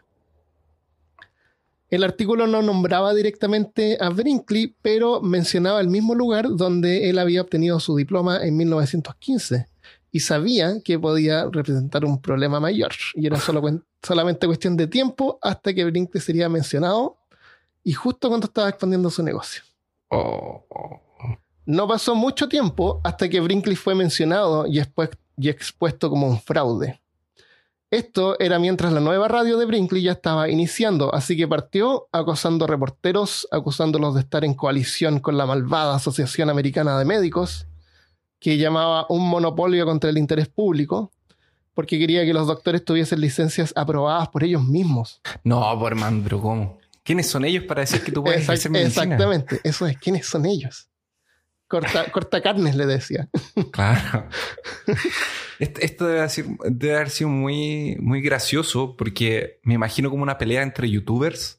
Entonces como que Sí. dicen algo, salen en el diario, después la gente espera la transmisión Claro. de... Ah, la, la radio, claro, sí. Claro, espera la radio para el la siguiente respuesta. programa. A ver qué Blink- qué va a decir A ver qué va a decir, exacto. Claro, después esperan el diario a ver qué va a decir Fishbin. Se llama Eh, su, sí. su archienemigo. no hemos cambiado nada. Como bueno. seguir los threads de Twitter. Sí, Y, sí. leer solo por leer, solo por el... Oye, si pasa algo, yo espero a las- al, al siguiente programa de No Agenda. a, ver qué, a ver qué van a decir ahí. Eh, bueno, aún así, Brinkley tuvo mucho éxito con su radio. No solo era una de las primeras radios en el área, era también diferente al resto. En vez de solamente pasar música clásica, parece que pasaban así como unas grabaciones de, de unos, así como discursos y cosas aburridas. Él, a cambio, tenía invitados que cantaban, orquestas tocando música, servicios religiosos de la iglesia episcopal, lecturas masónicas, porque en ese tiempo todos eran masones. Ah, sí. Era como popular. Era como popular. Ser masón. Todavía es popular ser masón, aquí en Estados Unidos. Eh, una señora daba clases de francés todas las semanas y además tenía sus recomendaciones médicas. Tres veces al día daba sus conferencias médicas hablando del éxito de la investigación de gónadas de cabra, alentaba a aquellos hombres con miedo a volverse inferiores a escuchar la radio, hablaba sobre nefritis, arteriosclerosis y otras enfermedades en forma convencional, usando un acento de campo y de repente usaba algún término en latín como para impresionar. Oh. Así se ganaba la simpatía y el respeto de su au- audiencia, que era mayormente rural. También respondía a consultas médicas que la gente le enviaba por correo. Espero que, sea- que hayan sido descriptivos. Doctor, me salió un grano aquí. Claro, me salió un grano en el ¿Qué codo. significa? Me salió un doble grano. ¿Qué significa? El tema es que le deben haber llegado así. Doctor, a mi cabra le salió un grano. Claro. Yo me acuerdo que hace un montón de años, así como cinco años atrás, encontré una parte donde había unos pavos reales. Eh, había un huevo de pavo real, como debajo en el busto, porque los, los- ¿A dónde- a las- dónde- acá en Austin. ¿A dónde ¿Fue fuimos? donde Sí, fuimos? Sí, Ah, sí. ya. Porque las aves, igual que las gallinas, ponen huevos así como de repente porque tiene- les sale un huevo. Así como nosotros ponemos podcast. no, no son fertilizados, entonces pueden haber huevos en cualquier lado. Huevos, huevos de pato se pueden encontrar en las plazas. Eh, la cuestión es que le toman un video hacia el huevo y lo usan en internet. Y hasta el día de hoy, de repente hay gente preguntando si oh, cuánto se demora en eclosionar el huevo. ¿Cómo hay que eclosionar el huevo? Debe haber sido gente que ha encontrado huevos y quiere saber. y que no en, en YouTube así, ah, huevos de pavo real. Huevo de pavo. Y yo real. soy el experto de los huevos de pavo real ahora. Ah. Ya, bueno, mientras tanto, en julio de 1924, un jurado de California comenzó a perseguir a los que tenían prácticas falsas y hasta solicitaron en un momento la extradición de Brinkley. Pero el gobierno de Kansas denegó la extradición diciendo que el Estado se alimentaba de la práctica de Brinkley y lo tendrían hasta que se muriera. En ese momento lo amaban porque él igual daba como de... eh, gastaba en, eh, en mejorar eh, su El- ciudad y su La estado ciudad. mm. Era dinero que le llegaba al Estado. Eh, Brinkley festejó su victoria diciendo que la persecución no era más, más justificada que la persecución de Cristo, comparándose con Jesucristo. Ah, no, ese es un Twitter de Trump, espérate. Ah, no, no, está bien, es de Brinkley, sí.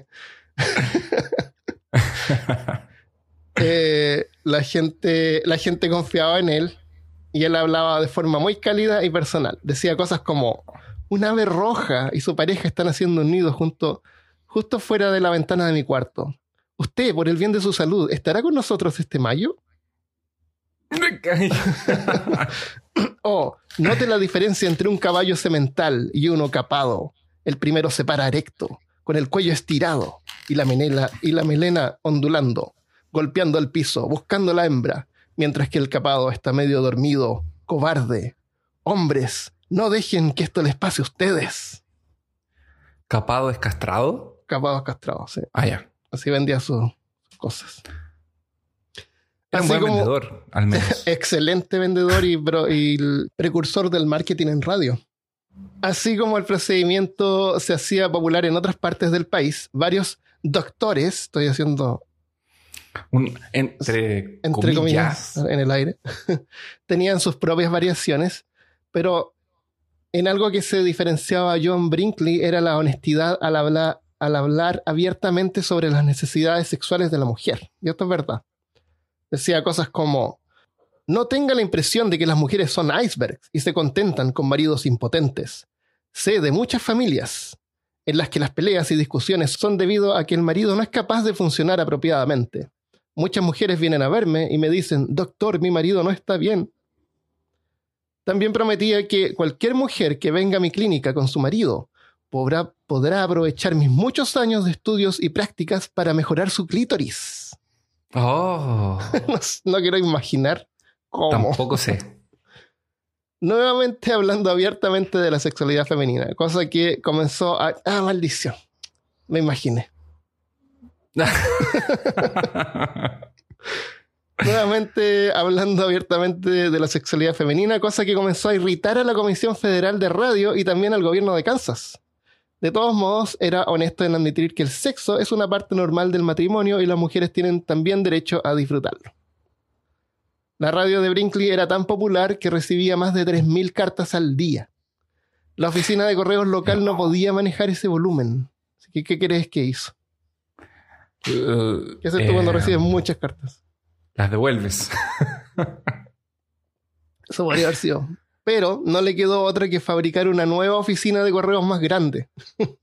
Donde Ah. tenía una oficina. La oficina de correos tenía un- una oficina solo para, para él, con varias Para secretarias que, Ah, que se dedicaban solamente a leer y filtrar la correspondencia de, de Brinkley. Y aún así, el volumen era excesivo para poder responderlas todas. Así que para solucionar el problema y también ganar mucho dinero en el proceso, en 1928, ¡Qué coincidencia! qué coincidencia, qué conveniente, lanzó un nuevo programa, la Caja de Preguntas de Medicina. Durante el programa, él, él leía las cartas de los oyentes y de acuerdo a los síntomas que describían, el doctor Brinkley les prescribía medicina. O sea, en la radio, no les escribía de vuelta, sino que lo decía públicamente en la radio. Y les prescribía medicina, pero no cualquier medicina. Era medicina licenciada por Brinkley, que podía ser eh, que se podía obtener en una de las más de 1500 farmacias que pertenecían a la Asociación Farmacéutica Brinkley. Oh. O sea, era, era su propia medicina. En el show leía la carta y luego decía algo como, probablemente tiene cálculos en los riñones. Mi sugerencia es iniciar el tratamiento con prescripciones 80 y 50 para hombres. También 74. Creo que será mucho mejor. Además, tome mucha agua. la gente que escuchaba se identificaba con los síntomas de las cartas y compraban en la farmacia la misma medicina, porque en ese tiempo Pero no se necesitaba obvio, receta. Es obvio. Ese era el, ese si a usted el le duele la cabeza, oh, me duele la cabeza. Claro, se Si siente cansado le- durante el se día. siente cansado. Ay, estoy muy cansado. Y le duele el codo. ¡Ah! Me duele el codo. Entonces usted tiene. Tiene una Una mano en el, en el extremo de su brazo. Hay una mano. Entonces usted tiene la deficiencia número 73. Entonces usted tiene una mano. Oh, imagínate. Sí. El problema es que no eran pastillas de azúcar así como en la homeopatía. Esta era medicina real. Así que Fitchvin y los, asocia- y los de la Asociación de Médicos se horrorizaron cuando prescribía por la radio sin siquiera ver al paciente personalmente.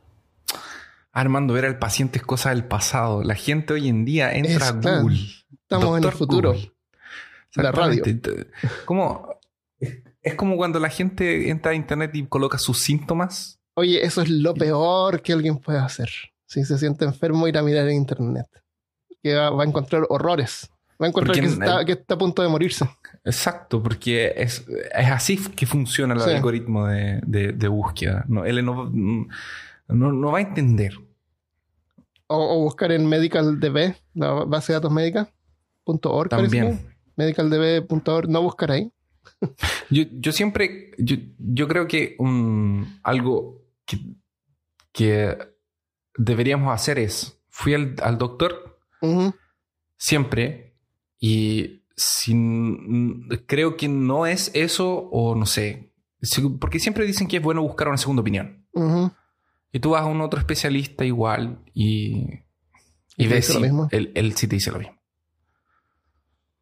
Sí, eso es verdad. Eh, el problema es que hay gente que no tiene dinero o no tiene seguro para ir al médico. Entonces no le queda otra que la única opción es buscar en internet. Ah, es verdad.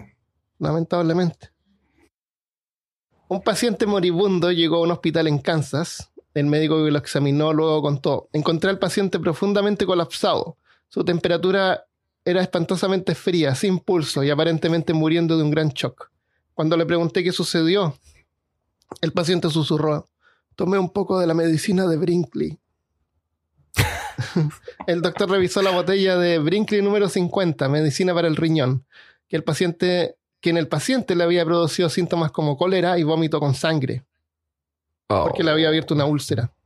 Oh. Rayos X mostraban que el orificio pirólico, que es el ori- el- la abertura que conecta el estómago con los intestinos, estaba casi cerrado y pronto sería necesario operarlo para manualmente reconectar el duodeno, la primera parte de los intestinos, a la parte inferior del estómago. Oh. Queda rico. ¿Cómo diablos come uno cuando le hacen eso? Por líquido nomás. probablemente. Muchas personas acudían a hospitales con problemas graves luego de consumir medicina de Brinkley recetada por la radio. Varios comenzaron a enviar cartas a los periódicos exponiendo la irresponsable práctica de Brinkley. La medicina de Brinkley era seis veces más cara que la regular, como 3 dólares 59. Y él ganaba un dólar por cada botella vendida, que estaba garantizada. Decía que si el paciente no estaba conforme, le dieran el reembolso en la farmacia y le mandaron una factura a él por el costo él lo pagaría. Qué honesto. gracias, a la, gracias a la caja de consultas médicas ganaba casi un millón de dólares al mes en dinero de hoy en día. Buen negocio. Es mucho Sí. dinero. Igual es una plataforma enorme, 1500 farmacias con, produciendo tu propia medicina. Eh, es una inversión enorme también. Sí, es verdad. No Pero es así como él- que y tenía la radio también. Tenía entonces- la radio, tenía una plataforma, tenía, tenía todo. sí. Lo, lo hizo bien. o sea, lo que hizo no estaba bien, pero lo hizo bien. Sí. Tenía buenas ideas. Sí, excelente. Y bien organizado. Con pésimos objetivos, pero. Sí, eso.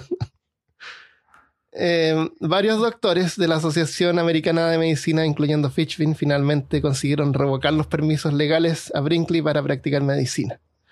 En la radio, Brinkley insultaba a Fitchvin, su némesis de toda la vida, y acusaba a la Asociación de Oligarcas. Los periódicos, cortacarnes les decía también. Los periódicos comenzaron a exponer casos contra el doctor Brinkley, como el caso de un niño de 15 años con apendicitis que decía que Brinkley lo había amenazado con una pistola exigiéndole 100 dólares más por una operación que ya había hecho. Esto no tiene mucha diferencia con la asistencia médica de hoy en día en Estados Unidos, donde luego que te dieron de alta del hospital, a las semanas te llega por correo una factura sorpresa cobrándote algo que curiosamente el seguro no cubrió, que pueden ser facturas por rayos X, por 30 dólares, a 500 dólares o más. Y así pasa. Bueno, en el caso de Brinkley, el paciente, el niño de 15 años, dijo que había abierto la puerta todo borracho, sosteniendo una pistola y amenazando con matar a sus hermanos si no le pagaba. horrible. Pronto el estado de Kansas investigando, eh, debe haber estado operando así. Esta operación eh, debería haber cobrado como 100 dólares más. Tal vez necesitaba 100 dólares para algo. A lo mejor también. No, pues era ultramillonario. Esa es la cuestión, que era súper millonario y era súper eh, amarrete. No hacía Tacaño. descuento. No hacía descuento. Ah. Había gente que llegaba así, gente pobre, que le faltaban así 100 dólares para la operación de gónadas, por ejemplo, y no les hacía descuento. Los hacía pedir préstamos, hipotecar sus casas, hasta que llegaran con todo lo necesario. Sí.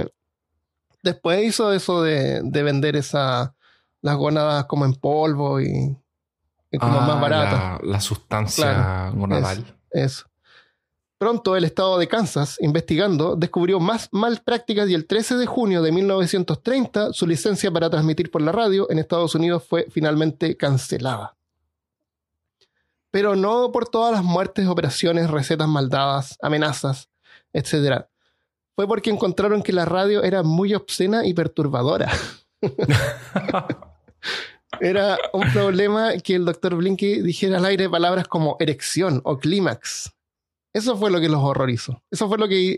Eso fue la gota que rebalsó el vaso. Pero es terrible. Sí, horrible. los años 30, en ese tiempo nadie habla de esas cosas. No existe ese tipo de educación. Un caso que destacaron fue cuando una vez una mujer que tenía muchos hijos y no quería quedar embarazada, Brinkley por la radio le habría dicho: Le sugiero que esterilice a su esposo y luego estará a salvo. Siempre y cuando no salga al pastoreo con otras vacas y se meta con otro toro. Continuó transmitiendo mientras apelaba, acusando a la Comisión Federal de Radio de haber pagado entre 15 a 50 mil dólares para obtener los votos contra él para cerrarle la radio. Eh, bueno, hubo un juicio. Durante el juicio, los acusados llevaron pacientes que, eh, que Brinkley había tratado. Un paciente contó que en vez de haberle cosido adecuadamente luego de una operación a la próstata, Brinkley había tapado la herida sangrante con un pedazo de goma de tacos de bota y lo había mandado para la casa. ¿Qué? Así, encontró un- una goma así que era como un, un taco de una bota y se lo puso así en la herida. Eso fue lo que contó el tipo en el juicio. No sé si será verdad. puede ser. y yo lo no encuentro increíble. In- o sea, no creíble. Es imposible que una persona se haya ido con eso. Eso pasó, pero la gente, la, la gente que moría se moría por gangrena, por infecciones en, la, en las heridas que hacía. En, los puntos, en la... En Pero obvio, una- tenía una cabra al lado, le estaba poniendo. No, no, pero él, él también operaba por otras cosas y tenía un hospital. Esto fue una operación a la próstata. Y no sé, dicen que le puso así una, un pedazo de taco de bota. No, no, raro. no, no es posible. No, No es, lo posible. puedes creer. Es como que tomaras una, una un corcho de vino sí, y claro. tú qué se Y puede lo ir, señor. y lo todo bien. sí. No, no, es- no hay cómo, no, no existe eso. Esto aparece en, ah, en el libro Charlatán eh, de Pop Brook, que es una, uno de los libros donde sacamos información. Esto fue lo que dijo el tipo en el juicio. A lo mejor no es verdad, pero fue lo que dijo el tipo en el juicio. Bueno, No sé. Los padres del niño de 15 años, también ese niño de 15 años que Brinkley había amenazado con arma, también fueron, contaron que tuvieron que ir ellos mismos armados al hospital a rescatar a su hijo. Eso sí lo creo. A, a- a rescatar al, al- Al hijo, al- al hijo que estaba recuperándose de la operación, que Brinkley le había cobrado 100 dólares más, acusando de que iba a matar a sus hermanos. ¿Te acuerdas? Los papás fueron armados, así con escopeta, al hospital a rescatar a su hijo del hospital. Oh. Fina- Finalmente, Brinkley invitó a los panelistas a presenciar una de sus operaciones de glándula en el hospital de Milford para demostrarles que era un doctor verdadero. Aceptaron, pero bastó con verlo operar para convencerles de revo- revocar también su licencia médica, que le permitía operar en Kansas. Era horrible. y él tenía el hospital grande, así que no todas las operaciones las hacía él, pero las hacía cualquiera. O sea, la, la gente que tenía tampoco eran doctores. No mejoró mucho, parece, la. después de que los invitó a ver un procedimiento. No. Así que sin licencia se dio cuenta de que la única manera de poder recuperar su licencia sería si él mismo pudiera escribir las reglas. O sea, tendría que convertirse en el gobernador de Kansas. Ta, ta, ta, ta, ¿Por qué no?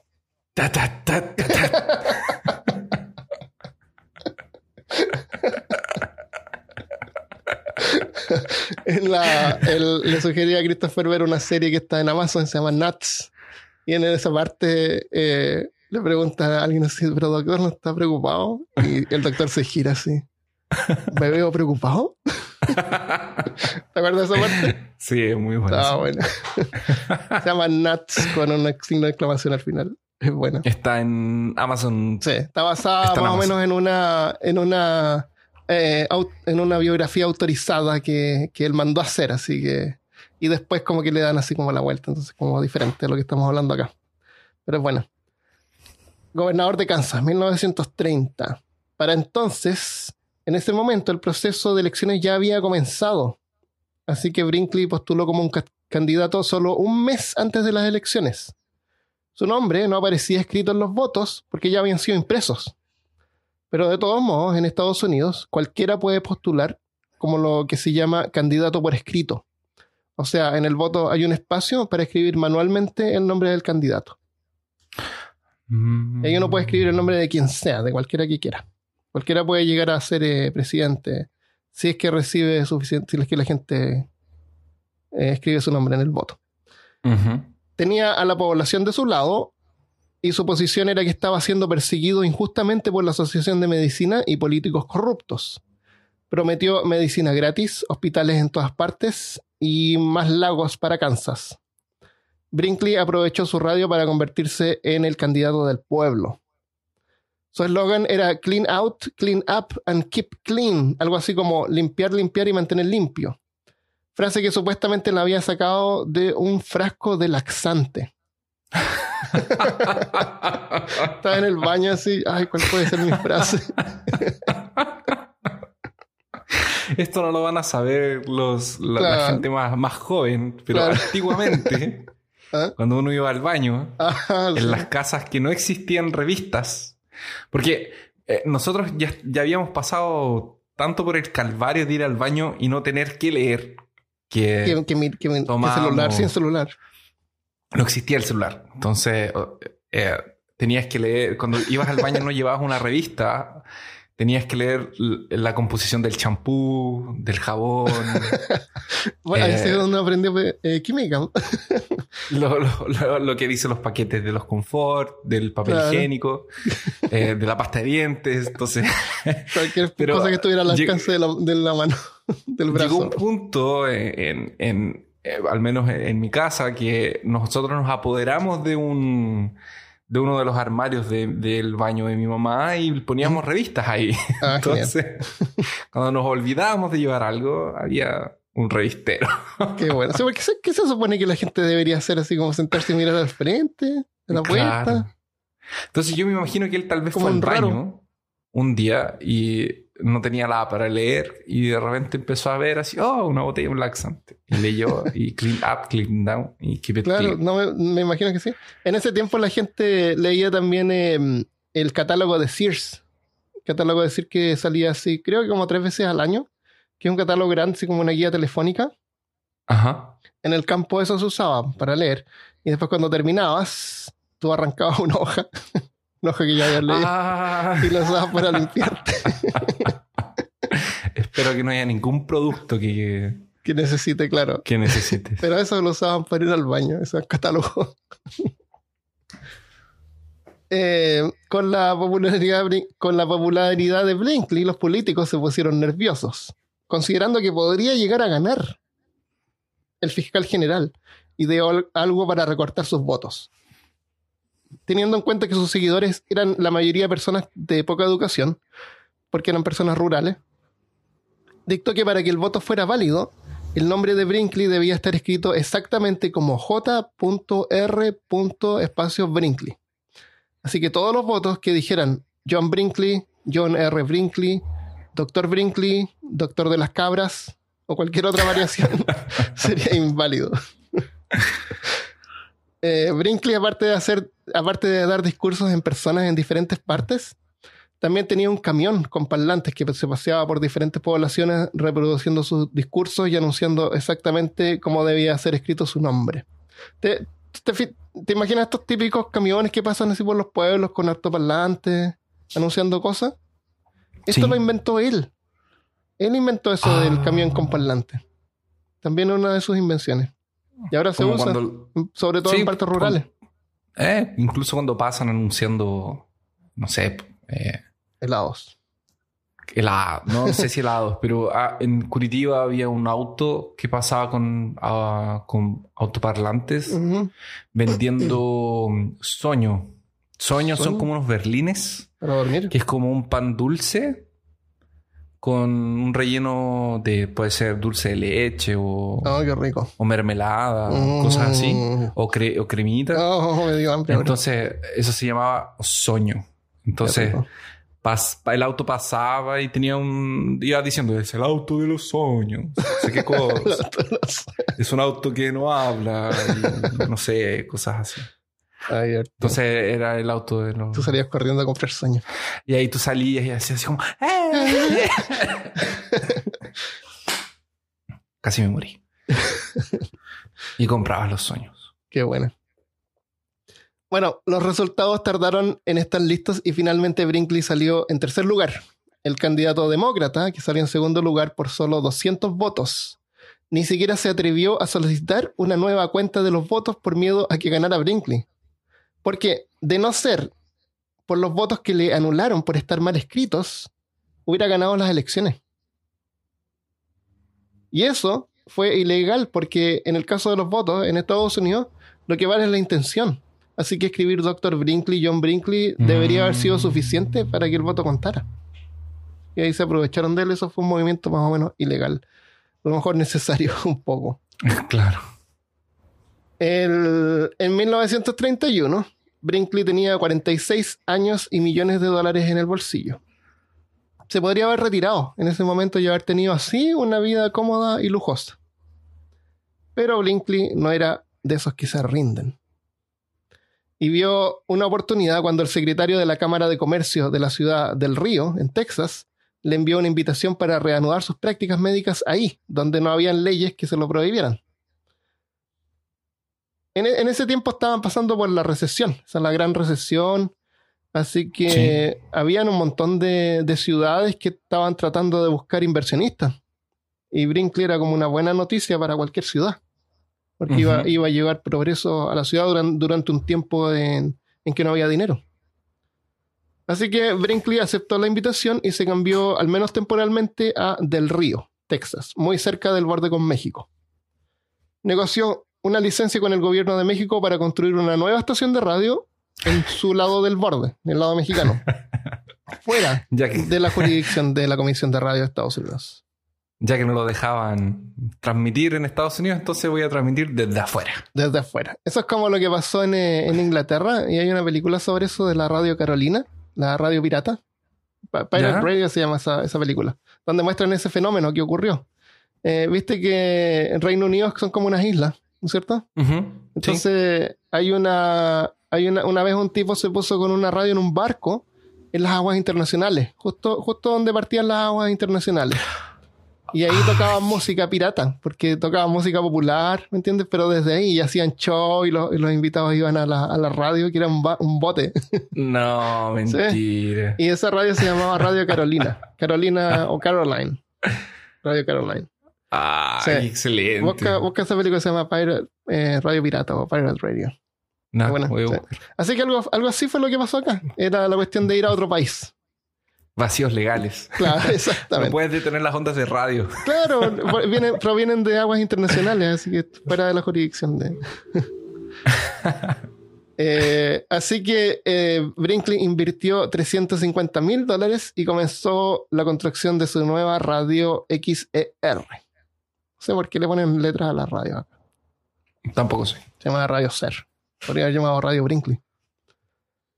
Mientras tanto, continuó postulando para gobernador de Kansas un par de veces más. En 1992 salió de nuevo en tercer lugar y la última vez que trató fue en 1934.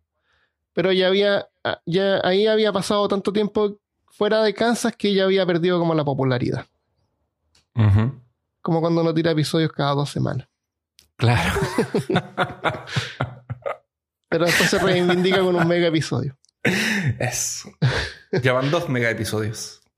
Eh, ¿Cuál es el otro mega episodio? El, el anterior con Christian fue una hora y media también. Ah, verdad. Sí. Fue una hora y veinte, una cosa Sí. así.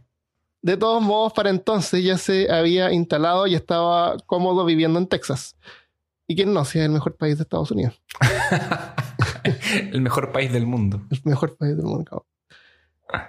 En el en Del Río también podía practicar su medicina legalmente, porque no habían leyes que lo impidieran en ese tiempo. Mientras tanto, la Comisión Federal de Radio, que es el organismo predecesor, predecesor a la Comisión Federal de Comunicaciones, porque después en el futuro como que no era solamente radio, sino que cualquier tipo de comunicación, aplicó, aplica televisión y, y todo, que es lo que se llama ahora FCC había cerrado la radio de varios otros charlatanes, así que psíquicos, astrólogos, gente que veía la suerte, yogis, místicos y videntes, siguieron a Brinkley al borde de México para construir border blasters, como les llamaban a estas radios megas ilegales súper potentes, porque la idea era que se escucharan desde Estados Unidos. No era que iban a vender sus pomadas a México No. era transmitir desde México para Estados Unidos. Fuera de la jurisdicción legal de, de la FCC. Cada radio- hasta Ecuador esas radios. Seguramente que sí, sí. Cada radio en el borde de México tenía una oficina en alguna ciudad o pueblo al sur de Texas donde vivía el dueño. Hoy en día, ahora, en Estados Unidos, si tú pones una radio, va a tener una potencia de unos 50.000 watts. Es una radio estándar en tiempos modernos. ¿ya? Uno de los que competía con Brinkley en el borde, se llamaba Norman Baker, se puso con una radio de 150.000 watts cerca de la, de la radio de Brinkley. O sea, el triple en ese tiempo de lo que se considera normal hoy. Caramba. Pero eso no era nada para Brinkley. En 1935 mejoró su estación de radio con una mega antena. ¿De cuántos watts crees que era? Ah, si, si, le pus- si él tenía una chiquitita, le pusieran una de 1500 al lado. De yo fuera 150 Brinkley- mil, 150 mil. Lo normal son 50. Un tipo al lado loco se puso con 150 mil watts. Ah, 150 mil, no 1500. No, 150 mil. Lo normal son 50 mil. Ah, ya, no, entendí. Yo pensé que era a 5 mil. No, entonces, si lo normal es 50 mil, se me pone un tipo al lado con 150 mil. Si yo soy Brinkley, yo al menos me pongo con 300. Ah, ¿Por qué no el triple de eso? No, no, nadie, nadie necesita. Nadie necesita esto. Y nadie en- se puso con la radio más grande del mundo. Con un millón de watts. ¡No! Un millón de watts. Un millón. Que su radio se, fue- se transmitía desde México y se podía escuchar en Canadá. No. En Canadá. Su radio era tan potente que la gente que vivía cerca de la estación no necesitaba radio para escucharla. La voz de Brinkley se podía escuchar en el fondo mientras hablabas por teléfono. Lo pescaban los cables del teléfono. Los rancheros encontraron que las cercas de alambres de púa estaban electrificadas. Algunos dicen que podían escuchar la radio en las tapaduras de los dientes. No. Imagínate. No, eso ya que es el- mentira. No, no, es mentira. O sentir vibraciones en los calentadores de agua o califont. Cualquier Ah, cosa metálica podía capturar la- las ondas de radio. Las ondas de radio. Un millón. Un millón de watts. Si vivías ahí mismo al lado, ese millón de watts es como, es como, una, es como una torre Tesla.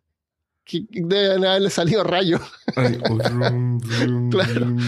Y cualquier cosa, tú sabes lo que es una antena. Una antena, si tú tienes un cable y tú con un cuchillo le haces como una mueca al cable, eso es una antena. El cable Ya. va a transmitir eh, ondas de radio. De ahí. Y eso también produce, al- la, a la electricidad que continúa, produce eh, alteraciones. Por eso son, Ya. cuando fabrica estos cables para computadores de red, eh, hay que tener cuidado de no crear antenas, que va a bajar la calidad de la, de la- de la señal. Entonces, sí, cualquier cosa metálica que pudieras haber tenido podría haber pescado las vibraciones.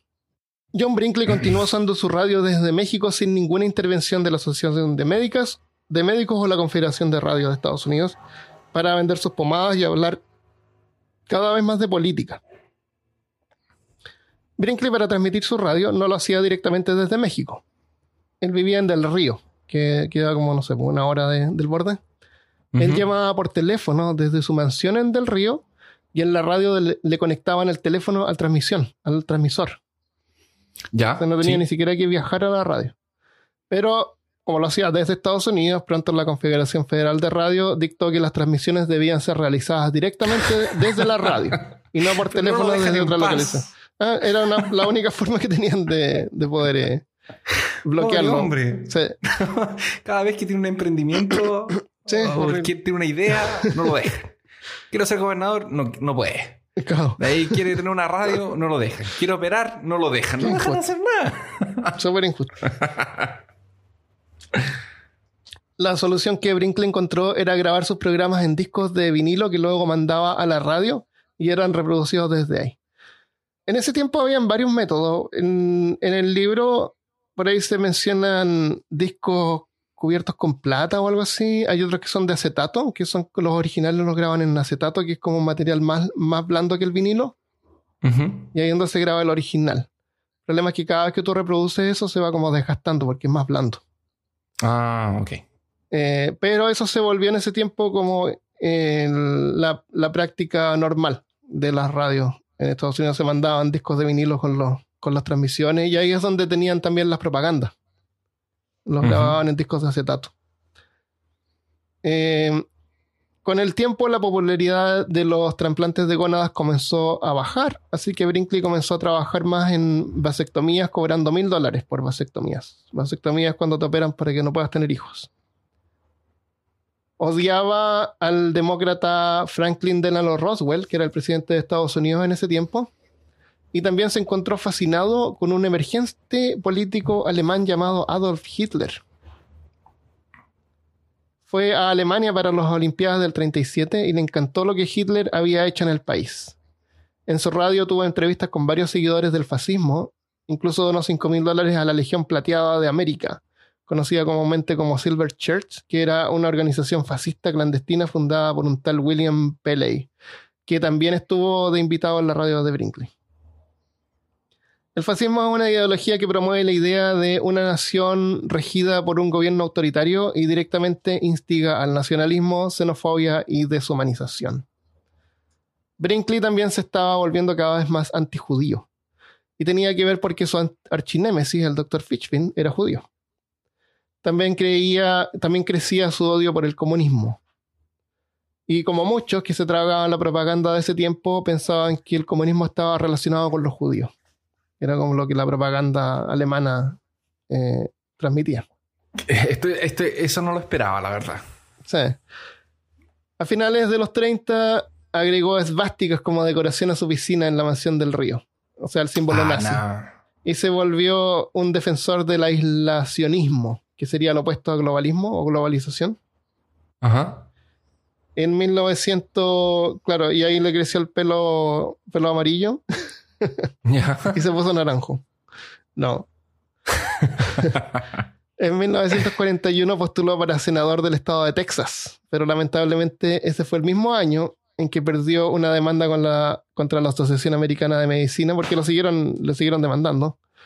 Y enfrentó investigaciones por, la, por el Departamento de Impuestos y fue y también le, co- le fue cobrado por la Oficina de Correos por fraude. A fines del mismo año, el gobierno de México hizo un acuerdo con Estados Unidos para cortar las radios renegadas del borde, denegando así a Brinkley su plataforma principal. Para mayo de 1942, John Brinkley era pobre y estaba enfermo. Por un coágulo de sangre había tenido varios ataques cardíacos y le tuvieron que amputar una pierna. Le podían haber puesto una pierna de cabra, De claro.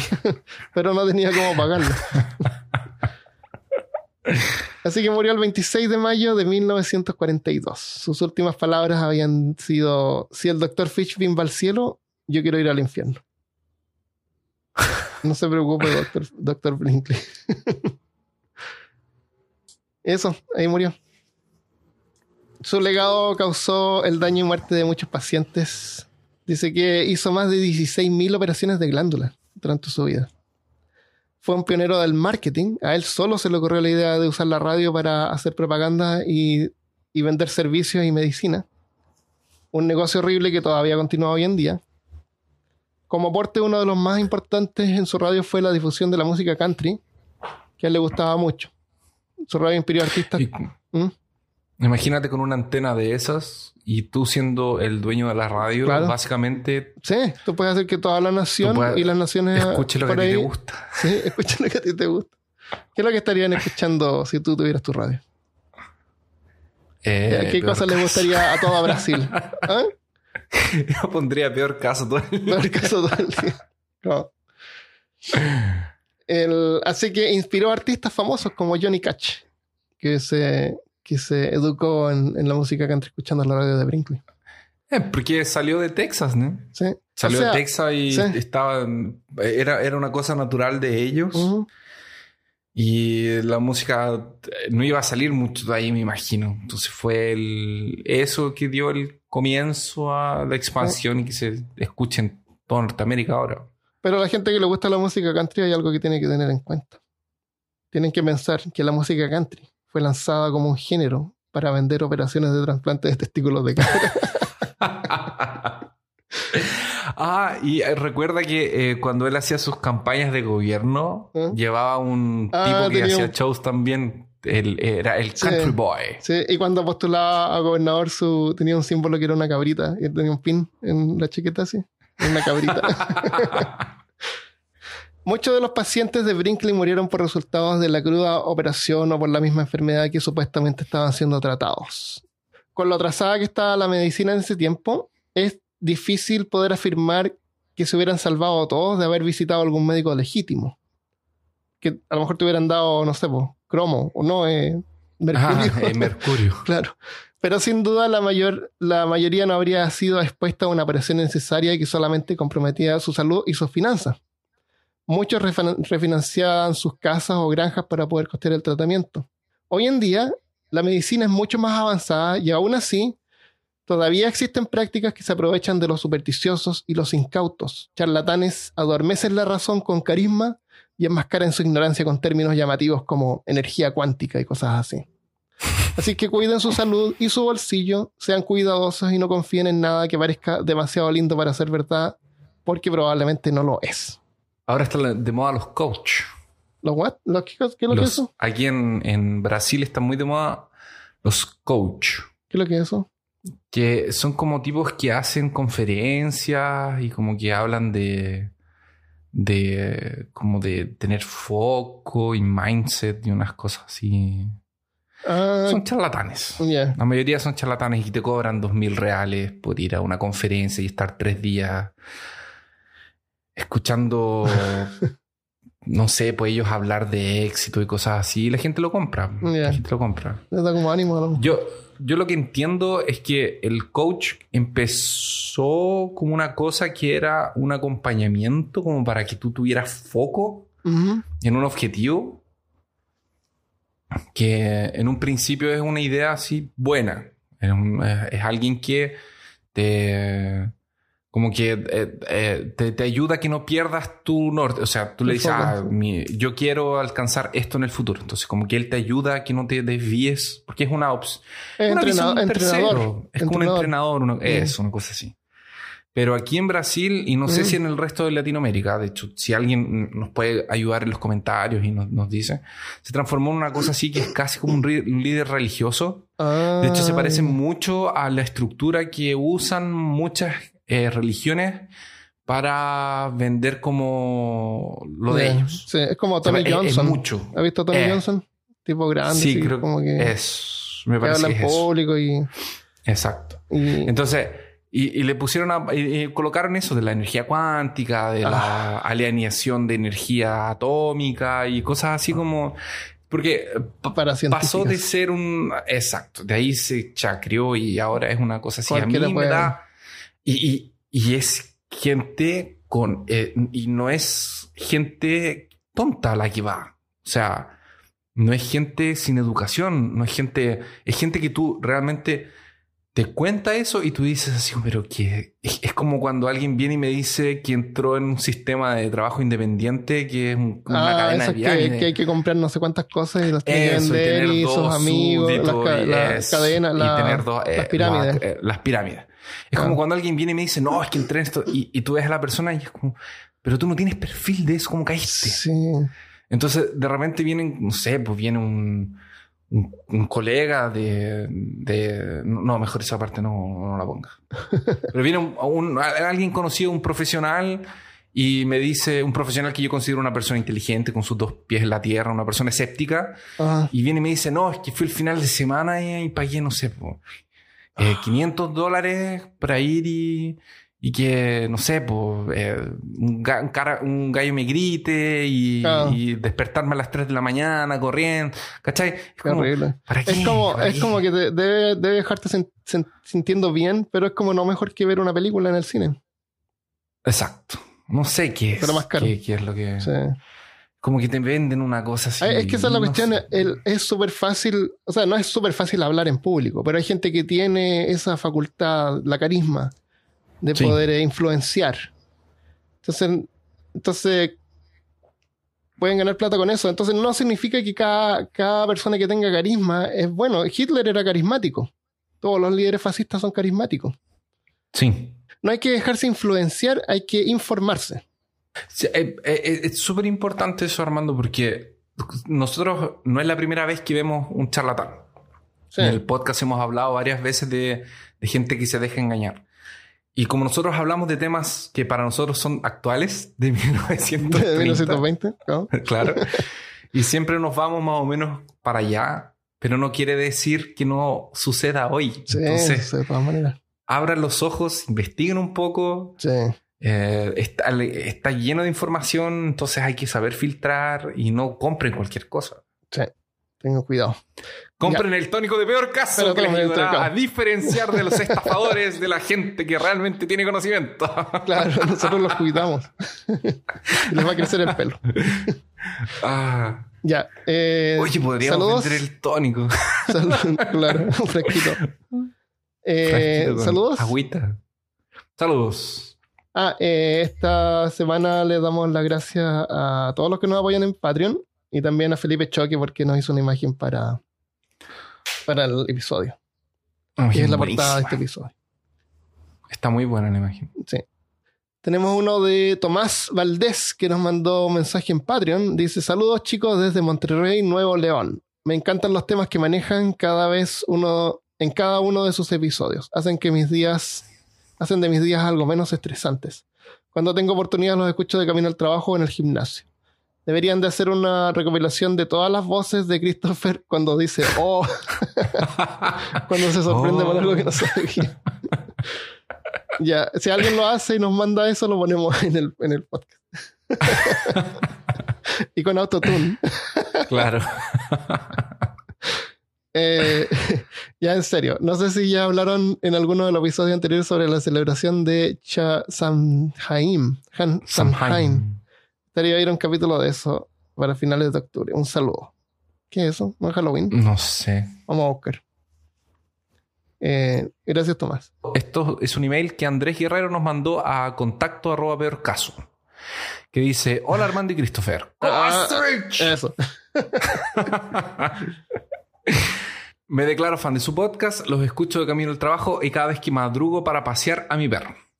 Gracias a su episodio de Reptilianos pude identificar a unos en mi oficina, a quien ahora vigilo de cerca. Su carisma es único y por favor nunca mueran. bueno, vamos a tratar de no morir.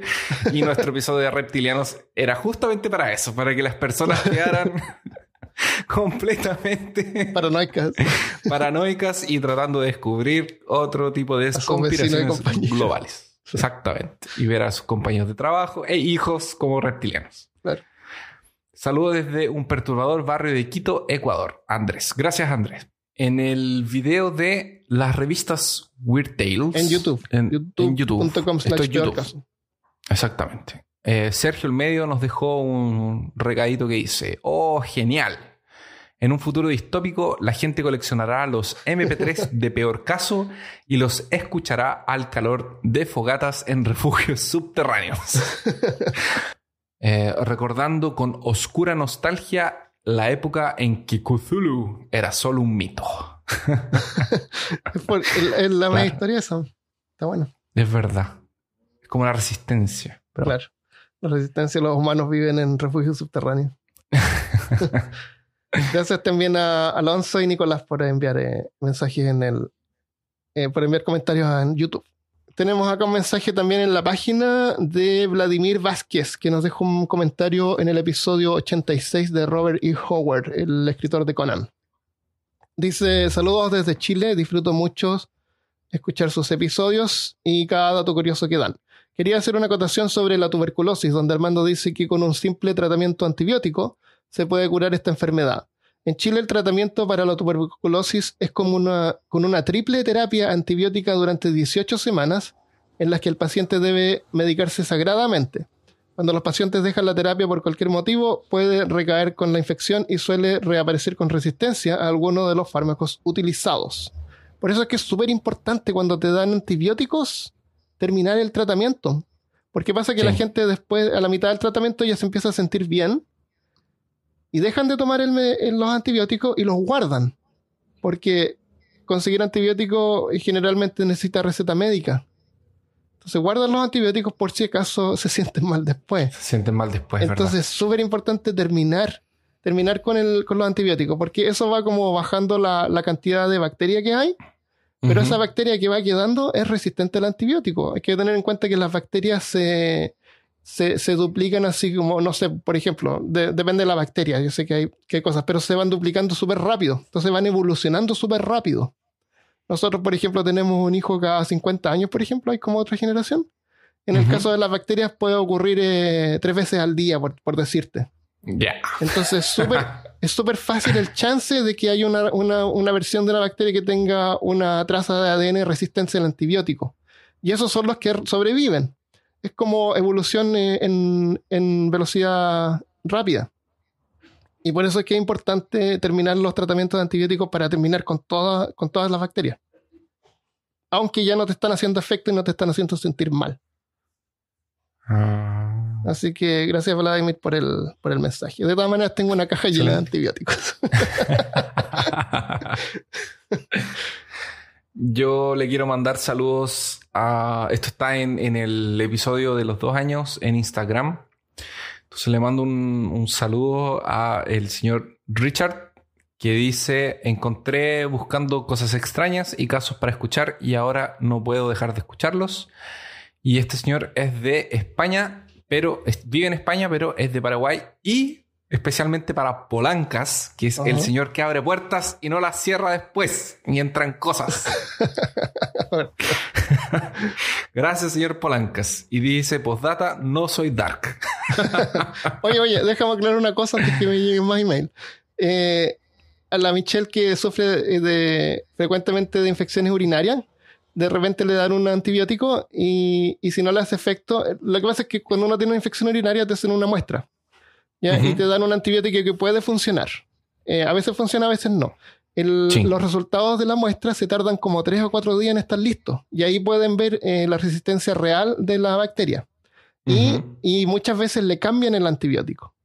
Entonces queda con botellas con Ah. antibióticos a media, a media consumir porque tiene que cambiar de antibiótico. Por eso es que tengo una caja llena de antibióticos. Eso. Guillermo Pereira nos dejó un comentario en la página de Peor Caso, en el episodio número 9, que es de Lovecraft. Y nos dejó un regalo, que son las portadas de Tintín al estilo de Lovecraft. Y nos dejó un link ahí, está aprobado, está todo para que ustedes vayan y lo visiten también.